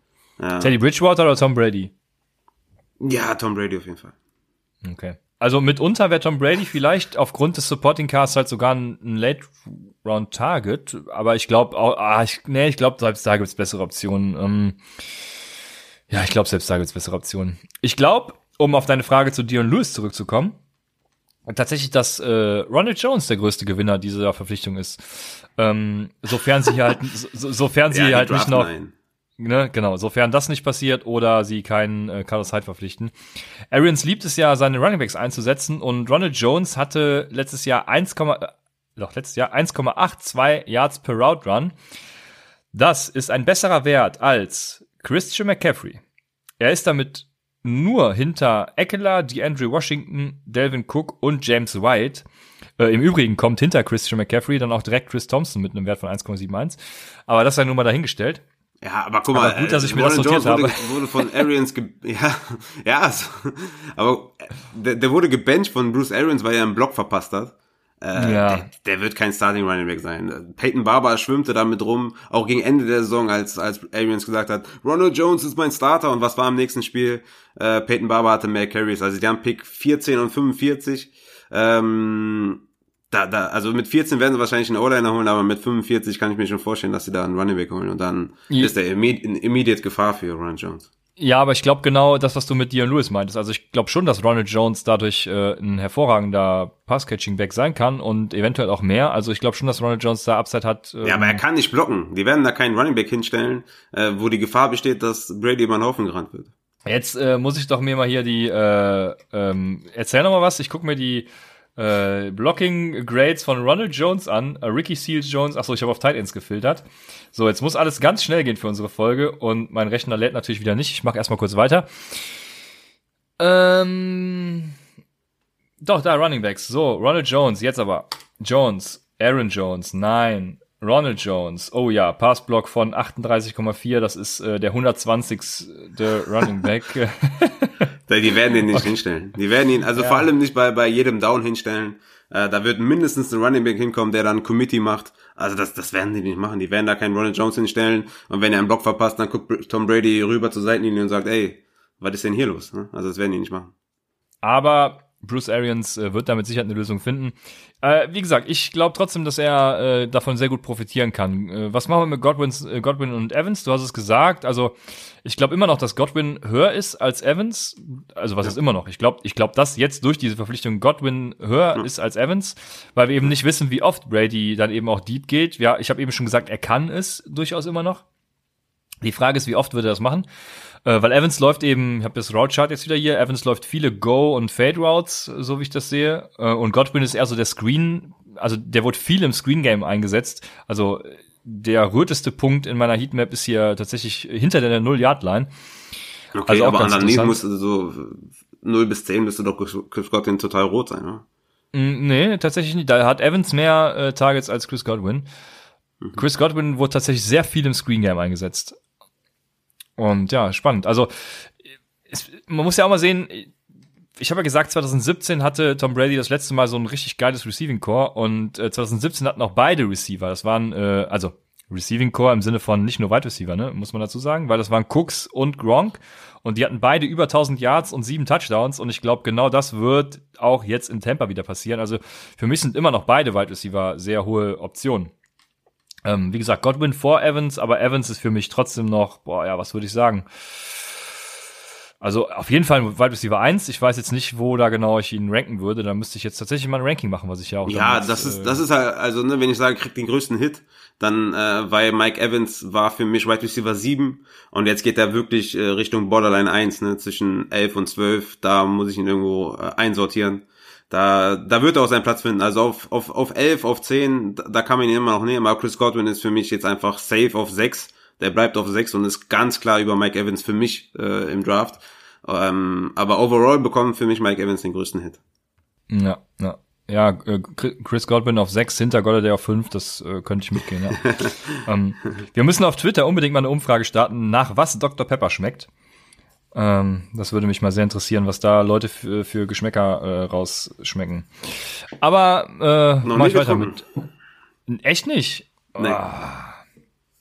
Ja, Dr. Pepper, das, das wurde doch in, in, in einer South Park-Folge auch mal verarscht als Getränk der Agnostiker, weil man eben nicht weiß, nach was es schmeckt und äh, es könnte. Ja, ich, ich muss dazu sagen, die Simpsons fand ich halt auch noch nie lustig. Und ich glaube, jetzt, jetzt, jetzt kriege ich. Ah, South Park. Achso, ja, das fand ich auch nicht lustig. Jetzt kriege ich auf jeden Fall ja. übelsten Hass. Fand ich beides nicht gut. Simpsons und South Park. Ja, okay. Ich merke schon, das ist wieder ein Streitthema. Äh, aber wenigstens haben wir wieder eins. Ja. Ähm, aber wir haben noch über eine Positionsgruppe bei den Buccaneers noch nicht gesprochen. Im Moment wird diese nämlich am meisten gehypt und das sind die Tight Ends. Und meine Frage an dich ist, wo siehst du OJ, also was passiert mit OJ Howard jetzt? Ja, über OJ Howard brauchen wir gar nicht viel zu reden. Der ist ein Avoid, den brauchen wir nicht, den draften wir nicht. Ich würde Och, zum Beispiel, ich, ich, ich würde, ich würde zum Beispiel Ian Thomas in der 11., 12. Runde über einem OJ Howard, der bestimmt in der 7., 8. Runde vom Board gehen wird. Und ich bin mal gespannt, wenn es dann zum ersten Spiel kommt, ob, ob nicht äh, Cameron Braid mehr Target sieht als, als OJ Howard. Das Boah. scheint irgend Bowles, meinst du? da scheint irgendwas, äh, das ist einfach, passt nicht ins System. Natürlich ist Tom Brady jemand, der gerne zum Tight End wirft, aber er hat einfach mit Chris Godwin, Mike Evans solche Waffen, dass, äh, also über OJ Howard brauchen wir nicht viel zu reden. Es werden wahrscheinlich viele Experten geben, die ihn äh, total anpreisen und, äh, aber wir sind, wir sind keine Experten davon. Oder? Oder, oder wirst du das machen? Oh, jetzt habe ich vielleicht schon zu viel gesagt. Ja, ich bin, ich bin sehr, sehr enttäuscht eigentlich, weil, also ich hatte mir extra meinen Dr. Pepper aufgemacht, um jetzt noch schön irgendwie eine Viertelstunde eine Titan-Diskussion zu führen. du darfst natürlich auch die, die, die Ligen ja. nicht vergessen, die mit zwei Titans spielen. Ja, äh, äh, ja, genau. Wir hatten die Frage, ähm, was passiert, äh, was machen wir mit O.J. Howard, wenn man in einer Liga spielt, in der zwei Titans sind? Dann äh, raten wir euch da aus der Liga bitte auszutreten. das äh, muss ich hier an der Stelle auch nochmal erwähnen. Also ich spiele ja sowieso schon gerne ohne Tight Ends, was sich letztes Jahr ja echt gebessert hat, weil, weil letztes Jahr ja, waren die Tight Ends ja, ja nicht so, genau, letztes Jahr war ein gutes Jahr für Tight Ends. Ja. Aber davor die Jahre waren halt echt scheiße und volatil und alles. Also äh, ich spiele am liebsten ohne Tight Ends, aber äh, ein Tight End ist gerne gesehen, aber zwei Tight Ends bitte nicht. Also tretet da bitte aus, falls ihr sowas spielt. Oder Tight End Premium. Wie, was, wie stehst du eigentlich zu Tight End Premium? Das finde ich doch eigentlich. Das, das finde ich ja. okay. Ja, das finde ich wirklich okay. Ja. Also wenn man sagt, wir spielen in einer Half-Point-Liga und ein Tight End kriegt vielleicht ein Punkt oder anderthalb Punkte pro Reception oder so, das finde ich noch in Ordnung. Also da, das mhm. wertet dann die schlechten Tight Ends auf. Aber, aber zwei Tight Ends ist, das geht ja gar nicht. Nee, also Tight End Premium. Zwei Defense spielen. ja, so, so ist es leider. Es ist, trifft, ja, trifft genau den Punkt. Also, äh, ja, Teil Premium finde ich auch noch ganz cool. Äh, Habe ich tatsächlich erst einmal gespielt, aber ja, wie gesagt, war ganz cool. Aber zwei Tight Ends, nee, bitte nicht. Und ich, ja, jetzt kann ich leider nur das bestätigen, was du gesagt hast. Für mich ist der Tight End Gewinner in diesem Fall nämlich auch Cameron Braid. Ähm, jetzt habe ich mir nämlich nette Stats aufgeschrieben und hatte mich auf Diskussionen eingestellt. Aber was mache ich jetzt? Lese ich die jetzt einfach vor? Äh, ich, ja, klar. Ja, ich, ich, ich, unter, ich untermauere einfach, ja, ich untermauere einfach unsere, unser beider Meinung. Und unser ja. beider, die Meinung ich, ich habe ja gerade schon gedacht, dass es unser beider Meinung ist, obwohl ich äh, dich noch ja. gar nicht gefragt habe. Aber ich habe es einfach mal so angenommen. Okay. Also Howard, OJ Howard hatte 587 Snaps, Braid hatte 251 Snaps. Das ist weniger als die Hälfte von OJ Howard hatte aber bei 52 Targets, die auch O.J. Howard im Übrigen hatte, ähm, mit 36 Receptions, zwei mehr als O.J. Howard und vier Touchdowns im Gegensatz zu O.J. Howard, der nur einen hatte. Also man sieht schon, da ist eine ganz krasse Diskrepanz äh, in dem, was O.J. Howard und was Cameron Braid tun. O.J. Howard ist äh, ganz klar der Pass-Blocking-Tight End. Und ähm, ja, Cameron Braid eben im Scheme von Bruce Arians, der Receiving Tight End. Ähm, Cameron Braid hatte übrigens auch das best, bessere PFF äh, Receiver Rating äh, vor O.J. Howard. Äh, Cameron Braid hatte nämlich 66,3 und O.J. Howard 54,7. Das sind Positionen 16 und 25 von Tight Ends mit mindestens 50 Targets. Also jetzt auch äh, keine Spitzengruppe. Also Cameron Braid, alles, was ich hier sage, bitte eigentlich ist es irrelevant, weil wir draften den sowieso nicht. Aber ich habe mir jetzt so viel Mühe gegeben, da muss ich es auch äh, einmal loswerden. Howard hatte 445 Passing Snaps, davon 330 Blocking, davon 71 im Passblock. Das sind 15,5% Passblocking äh, Snaps bei Blocking Snaps. Braid hatte 299 Passing Snaps, davon 122 Blocking, davon 9 im Passblock. Das sind nur gerade mal 3%. Äh, Braid wird, denke ich, eine hervorragende kurze Option für Brady. Und Howard ist für mich wirklich nur relevant, wenn Arians ihn von der Leine lässt, weil mhm. Man sieht eben da schon dran, Arians hat ihn ja letztes Jahr daran gehindert, seine Routen zu laufen. Ne? Also es, ja, äh, es liegt ja nicht daran. Laufen, ja. Genau, es liegt nicht daran, dass OJ Howard das nicht kann, aber nee, Arians will es einfach nicht. Und äh, von daher Ich würde beide Titans nicht draften und äh, gehe aber weiterhin mit Godwin und Evans und das äh, war es dann auch zu den Buccaneers. Ne? Also, Falls sich jemand wundert, warum wir die ganze Zeit Titans, ja, draften wir sowieso nicht und ist egal, nur Kittel und äh, Kelsey. Wir machen in der Saison zwei Folgen, ne? eine Waiver Wire Show und eine äh, Start und Sit Show, wo wir euch dann auch ähm, ja die Streaming Titans natürlich ähm, zur Auswahl stellen. Also von daher, falls ihr euch wundert. Ähm, was ihr dann mit den Tight Ends macht, wenn ihr neu dabei seid. Äh, wir werden euch dann Streaming Tight Ends vorstellen, die ihr dann vom Waiver Wire holen sollt und die ihr dann aufstellen sollt.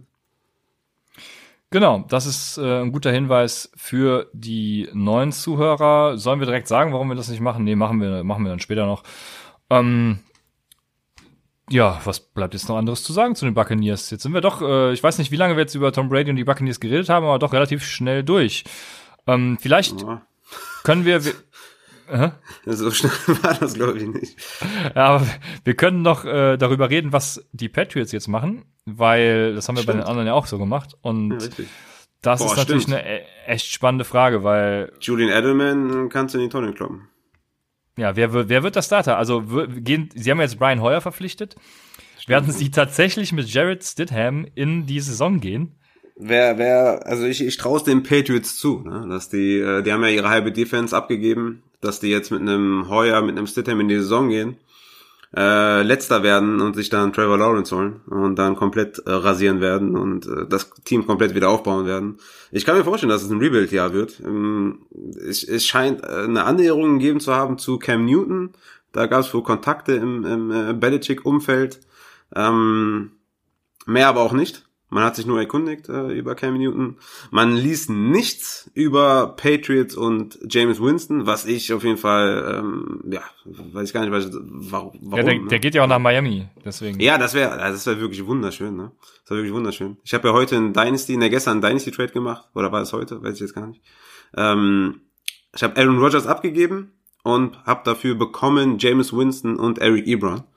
Und ähm, ja, ich hoffe natürlich, dass, dass James Winston noch irgendwo landet. Von mir aus irgendwo als Backup erstmal ist und dann den Starter verdrängt in Woche sechs oder sieben oder so. Aber er muss irgendwo landen. Also äh, das, das geht ja gar nicht. Ne? Also, dass die Teams so abgeschreckt sind von seiner Inter Interception äh, Ratio, das hätte ich echt nicht gedacht. Ähm, weil ich glaube, der tut äh, vielen, also vielen Offenses äh, tut er gut. Ähm, er, er ist ein ganz länger, klar, man, also was auch geil wäre, wenn, wenn Belichick Winston hinbekommen würde, ne? Das wäre halt auch der Knaller, ne? Das wäre auch so richtig typisch Belichick. Ähm, ich bin gespannt, was sie machen. Ich kann mir gut vorstellen, dass sie keinen mehr holen. Ich kann mir aber auch gut vorstellen, dass sie, dass sie da noch was machen werden. Aber für, für, für Julian Edelman, für James White, äh, für, für eigentlich alle, die da bei den Patriots sind, äh, Downgrade. Ja, Zach Schaumler hat übrigens auch gesagt, dass äh, James Winston den Bucks so viele Spiele gekostet hat. Also Seitdem habe ich meinen mein Patreon äh, bei ihm auch eingestellt. Nein, habe ich natürlich nicht, aber trotzdem, also das, äh, wenn selbst Zack Schommler das schon sagt, dann ist es um die NFL-Welt geschehen. Also ja, ja, aber, ja. der, ist jetzt auch nicht immer, also bei diesen Advanced Stats nicht so ganz drin. Ne? Der sieht das immer ja. so ein bisschen aus aus der ja, so irgendwie aus seiner eigenen Perspektive, die auch ziemlich cool ist und die Meinung höre ich mir auch immer sehr gerne an, aber er vertraut da nicht so ganz Stats, ne? Deswegen, er mag auch kein Fantasy, ja. weil es ihm zu Stat-basierend ist und so. Ähm, ich weiß, also ähm, ich, ich glaube, James Winston würde, würde vielen Offenses gut tun. Er, ich glaube, er gewinnt dir auch sehr, sehr viele Spiele oder bringt dich in sehr, sehr vielen Spielen nach vorne. Ähm, ich glaube, er ist ein viel, viel besserer Quarterback zum Beispiel als Jimmy Garoppolo. Und Jimmy Garoppolo war letztes Jahr irgendwie im Super Bowl und vielleicht hätten ja. die, die Niners irgendwie mit, mit Winston den Super Bowl gewonnen, ne? Ja, also ja, kann durchaus sein. Ich glaube auch, dass James Winston unbedingt irgendwo verpflichtet werden muss. Ich könnte mir ja vorstellen, dass er tatsächlich Ende April zu den Pets geht. Warum Ende April? Ähm, ich habe es tatsächlich mal irgendwo gelesen. Ich konnte das nicht nachverfolgen, weil die äh, Comp-Pick-Formel tatsächlich nirgendwo so richtig offengelegt wird. Aber so wie ich den Artikel verstanden habe, den ich nachher auch wieder nicht finden konnte, ist es wohl so, dass wenn man nach dem Draft, äh, da war irgendein Zeitpunkt, ich glaube 28. April oder so, wenn man da einen Free Agent verpflichtet, dann geht er nicht mehr in die Comp-Pick-Formel rein. Und äh, das ist für die Patriots natürlich immer ein wichtiger Wichtig. Punkt. Deswegen, genau, deswegen könnte ich mir vorstellen, dass sie dann halt erst auch den Quarterback verpflichten. Ob es dann Cam Newton ist oder James Winston, das sei mal dahingestellt. Oder ob sie sogar für Andy Dalton traden, was so richtig boah, wäre, weiß ich nicht. Ja, also es, es reicht aber auch nicht, dass sie nur James Winston holen. Sie müssen ja einfach auch was im, im Receiving Game tun, ne? also was, ja. was Passcatcher angeht und so. Dorset war jetzt auch nicht der Beste, aber ist zum Beispiel auch weg. Die haben jetzt, glaube ich, den Neil Birds, glaube ich, verpflichtet. Ja. Also viel läuft da nicht rum, ne? Aber ja. Ja. Ich glaube, ich glaube, Winston zu den Dolphins wäre der ultimative Move. Ja, das fände ich auch super geil. Naja, also ja. die Patriots, die haben, haben halt Edelman und einen Kill Harry, ne? Mehr, mehr tatsächlich, äh, mhm. ja, mehr nicht. Nikhil Harry ist auch so ein Ding, da, äh, da sagen jetzt alle, ja, das ist ja ein Wide Receiver, der kann ja keine Separation kreieren, ich weiß gar nicht, wie der so früh gedraftet werden kann. Ja, Leute, dann äh, seid ihr komplett dumm. Also, das wusste man auch vor dem Draft. Da frage ich mich auch wieder, wo, was sind das für Experten? Aber gut, äh, da ja, weiß ich nicht, was ich zu solchen Leuten sagen soll, aber ja, wie gesagt, also spannend, was bei den Pets passiert. Sie müssen auf jeden Fall viel tun, damit sie wieder irgendwie in die Playoffs kommen oder ja, müssen sie eigentlich viel tun, um in die Playoffs zu kommen. AFC East ist natürlich auch so eine Sache, ne? Die Bills werden da, denke ich, jetzt gut regieren und dann, ja, dann sind die Dolphins vielleicht mit äh, James Winston noch. Ich sag's dir, wenn die Dolphins Winston holen, uh, let's go, man. Ich bin auf jeden Fall dann on board haben wir, glaube ich, in den letzten zehn Minuten jetzt fünfmal gesagt. Also äh, wir machen daraus eine self-fulfilling prophecy und James Winston wird nächste Woche Fall. Ich suche eh eine neue Franchise. Wir haben äh, Williams jetzt gefranchise-tagged, wenn man das so sagt. Also wieder ein absoluter ja, Grotten-Move. Also ja. wie gesagt, ich bin offen für, für einen Wechsel. Falls, äh, falls vielleicht mich jemand anwerben möchte oder so, ich, ich bin gerne bereit. Ja, magst du Andrew Hopkins? Ja, ich kann nicht auf den Cardinals-Zug aufspringen, das ist scheiße. okay. Das ist kacke, ah, das macht man nicht. Man, man, nimmt sich so, so, ein, so ein Tief wie die Dolphins, so. das finde ich, finde ich okay. Ja, die Dolphins haben gerade keinen Hype-Train. Hype Wenn James Winston da hingeht, dann werden die doch gehypt bis zum geht nicht mehr. Ja, aber so wie die Cardinals ist, das macht ja gar keinen Spaß. Ja, okay, ja, stimmt, wir sind zu dominant, das Ja, äh, stimmt. ist zu krass. Ich meine, Texans ja. finde ich eigentlich auch geil. Boah. das wäre fies. Aber ja, Miami ist schön. Also schön, ja, Miami halt, ne? Immer warm, Strand hast du da vor der Tür. Bist schnell da in sechs, acht Stunden? Wie lange fliegt man denn? Acht, neun, ne? Irgendwie. Ja, ja. Pff, du weiß ich nicht. Ja, keine Ahnung. Aber ja, wäre ein gutes Franchise. könnte man sich überlegen. Dazu dieser Delfin als Logo, der ziemlich. Äh ja, den fand ich eigentlich immer, der hat mich immer ein bisschen abgeschreckt, weil ich fand das immer irgendwie nicht so geil. Ja, der ist sehr, sehr kinderlieb halt irgendwie, ne? So. Kinderlieb, das ist richtig. Ja. Das ist richtig. Aber genug davon. Ähm, es sind ich glaube, die, ich glaub, ich glaub, die, die, die Chiefs sind ganz gut. ja, das ist auch wieder ein Twitter-Insider, aber ja, die, die Chiefs sind ganz gut. Wer ist noch auf dem Markt? Komm, ich frag dich mal gerade, wo wer landet. Wir haben James Winston und Cam Newton gerade schon besprochen. Was glaubst du, wenn äh, Cam Newton jetzt doch nicht bei den äh, Patriots signed? Was ist der beste Spot für Cam Newton? Fantasy-wise. Fantasy-wise, äh, boah, schwierig. Ich weiß gar nicht, wo der jetzt irgendwo noch passen würde. Ähm, Bears hat man natürlich ganz vorne. Die haben jetzt ähm, den ähm, Super Bowl MVP, MVP verpflichtet. Ansonsten weiß ich nicht. Also ich sehe da jetzt keinen Landing-Spot, ehrlich gesagt, wo der jetzt immediately jemand ablösen könnte. Man könnte vielleicht, wenn es Big Ben vielleicht nicht so gut geht, könnte man ihn für, zu den Steelers holen, aber die haben kein, die haben kein Geld. Sehe da keinen Spot. Vielleicht, vielleicht die Redskins, ne, Verbindung mit ähm, oh, jetzt bin ich jetzt mal derjenige, der, wo der Name nicht einfällt. Ähm, Boah, wie heißt Mit Haskins meinst du? Ja, der, nee, der Head Coach. Äh, Ron Rivera äh, hm. ist ja die, die Verbindung mit, mit Newton da. Also den Redskins ja, könnte ich mir so annähernd vorstellen, aber auch nicht wirklich vorstellen. Sehe da nicht viele Landing Spots. Äh, ja, ich hätte gesagt die Bears natürlich, aber die haben ja jetzt Nick Foles. Äh, dann würde mir noch einfallen die Los Angeles Rams. das, Ey, das ich, ich, ich, ich habe letztens, ich habe letztens noch gesagt, warum geht Winston nicht zu den Rams? Das wäre das mega krasse Upgrade, äh. Mann. Ja, also das fiel mir gerade so spontan ein. Ich fände das super geil. Das wäre super spannend. Also das würde mich als Cardinal-Fan natürlich nicht so freuen, aber spannend wär's. Für Fantasy wär's geil. Ja. Dann haben wir noch auf dem Board Carlos Hyde. Carlos Hyde. Ähm, boah. Er ist auch äh, Atlanta. Mit Gurley? Ja, einfach als als Backup. Macht keinen Also, Sinn. Ne? äh, nee, nee, nee, nee, ist für Fantasy doch scheiße aus Fantasy-Sicht. Ja, ist Darauf- scheiße, natürlich, alles scheiße. Carlos Hyde ist, ist vorbei. Ja, darauf bin ich nämlich äh, mit äh, den Rams gekommen, weil ich Carlos Hyde schon gesehen hatte. Carlos Hyde habe ich ja eben schon zu den Rams quasi gesprochen. Das fände ich ganz gut für Fantasy. Ähm, gut, Lama Miller ist dann, wird, wird, wird einem dann ähnlich wenig einfallen wie zu Carlos Hyde. Dann, Ja, Robbie Anderson ist auch interessant. Ne? genau, dann bleiben nämlich noch die beiden Wide Receiver. Robbie Anderson. Ich habe ich hab jetzt äh, bei, bei Twitter gelesen, dass, dass, die, äh, dass die Packers wohl äh, nach Emmanuel Sanders die Fühler ausgestreckt haben. Haben wahrscheinlich dann nicht genug bezahlt, aber es scheint wohl, dass sie da in der, in der Richtung aktiv sein möchten. Und ja, da Robbie Anderson, Bashard Perryman, das wäre auf jeden Fall eine super Verpflichtung für die Packers. Ja, und ich habe bei Robbie Anderson nämlich gelesen, dass tatsächlich ein Team war zuerst mal an äh, einer Verpflichtung von der Mary Cooper dran, dann auch an einem Trade zu, äh, nee, an der Verpflichtung von Emmanuel Sanders. Und dann hat einer mit einem Insider dieses Teams gesprochen und dieses Team sagte dann, wir haben kein Interesse an Robbie Anderson. Und das fand ich dann irgendwie sehr komisch. Ich vermute tatsächlich, dass Robbie Anderson denkt, er wäre der King und irgendwie seine 10 bis 15 Millionen pro Jahr abräumen will, was er halt dann einfach nicht kann. Er ist halt Wenn er den talentierter, Markt überschätzt, dann wird's ihm Ja. auf jeden Fall, dann wird's übel ausgehen für ihn. Dann wird er schlimmstenfalls bei den Jets bleiben und dann Ja. was Genau, ich denke auch, er wird bei den Jets bleiben. Für Fantasy wären die Packers natürlich richtig geil. Cam Newton zu den äh, Packers wäre natürlich auch geil. Aber ja. Ich glaube, ich glaube, ich glaube, Aaron Rodgers wird in der normalen Football Community immer noch zu zu Ja gut, ich meine, bei Cam Newton ist halt, wären halt die Chargers offensichtlich auch, ne? Ja, klar, das stimmt auch wieder, ja. Aber Robbie Anderson zu den Packers wäre ganz nett. Oder, oder zu den äh, Patriots, zusammen mit dann eben Cam Newton und James Winston. Dann haben sie quasi zwei Fliegen mit einer Klappe geschlagen. Ich weiß aber gerade gar nicht, wie viel Kohle sie haben. Lass mich das mal gerade gucken. Ihr habt es doch hier offen. Ah, okay, die haben äh, quasi keine Kohle. Den, Denver wäre auch nicht schlecht, ne? Stimmt, Denver, da wird sich dann, äh, Jonas ist der Denver-Fan, ne? Jonas wird sich dann freuen. Ja, ist interessant. Äh, und das gleiche gilt, glaube ich, auch für Brishard Perryman, ne? Ähm, Robbie Anderson zu den, jetzt, wenn ich Brishard Perryman sage, Robbie Anderson zu den Ravens, wäre natürlich auch interessant. Weil die brauchen auch unbedingt mal ordentliche Wide Receiver äh, nach dem letzten Playoff-Spiel und den ganzen Ja, wo, Drops.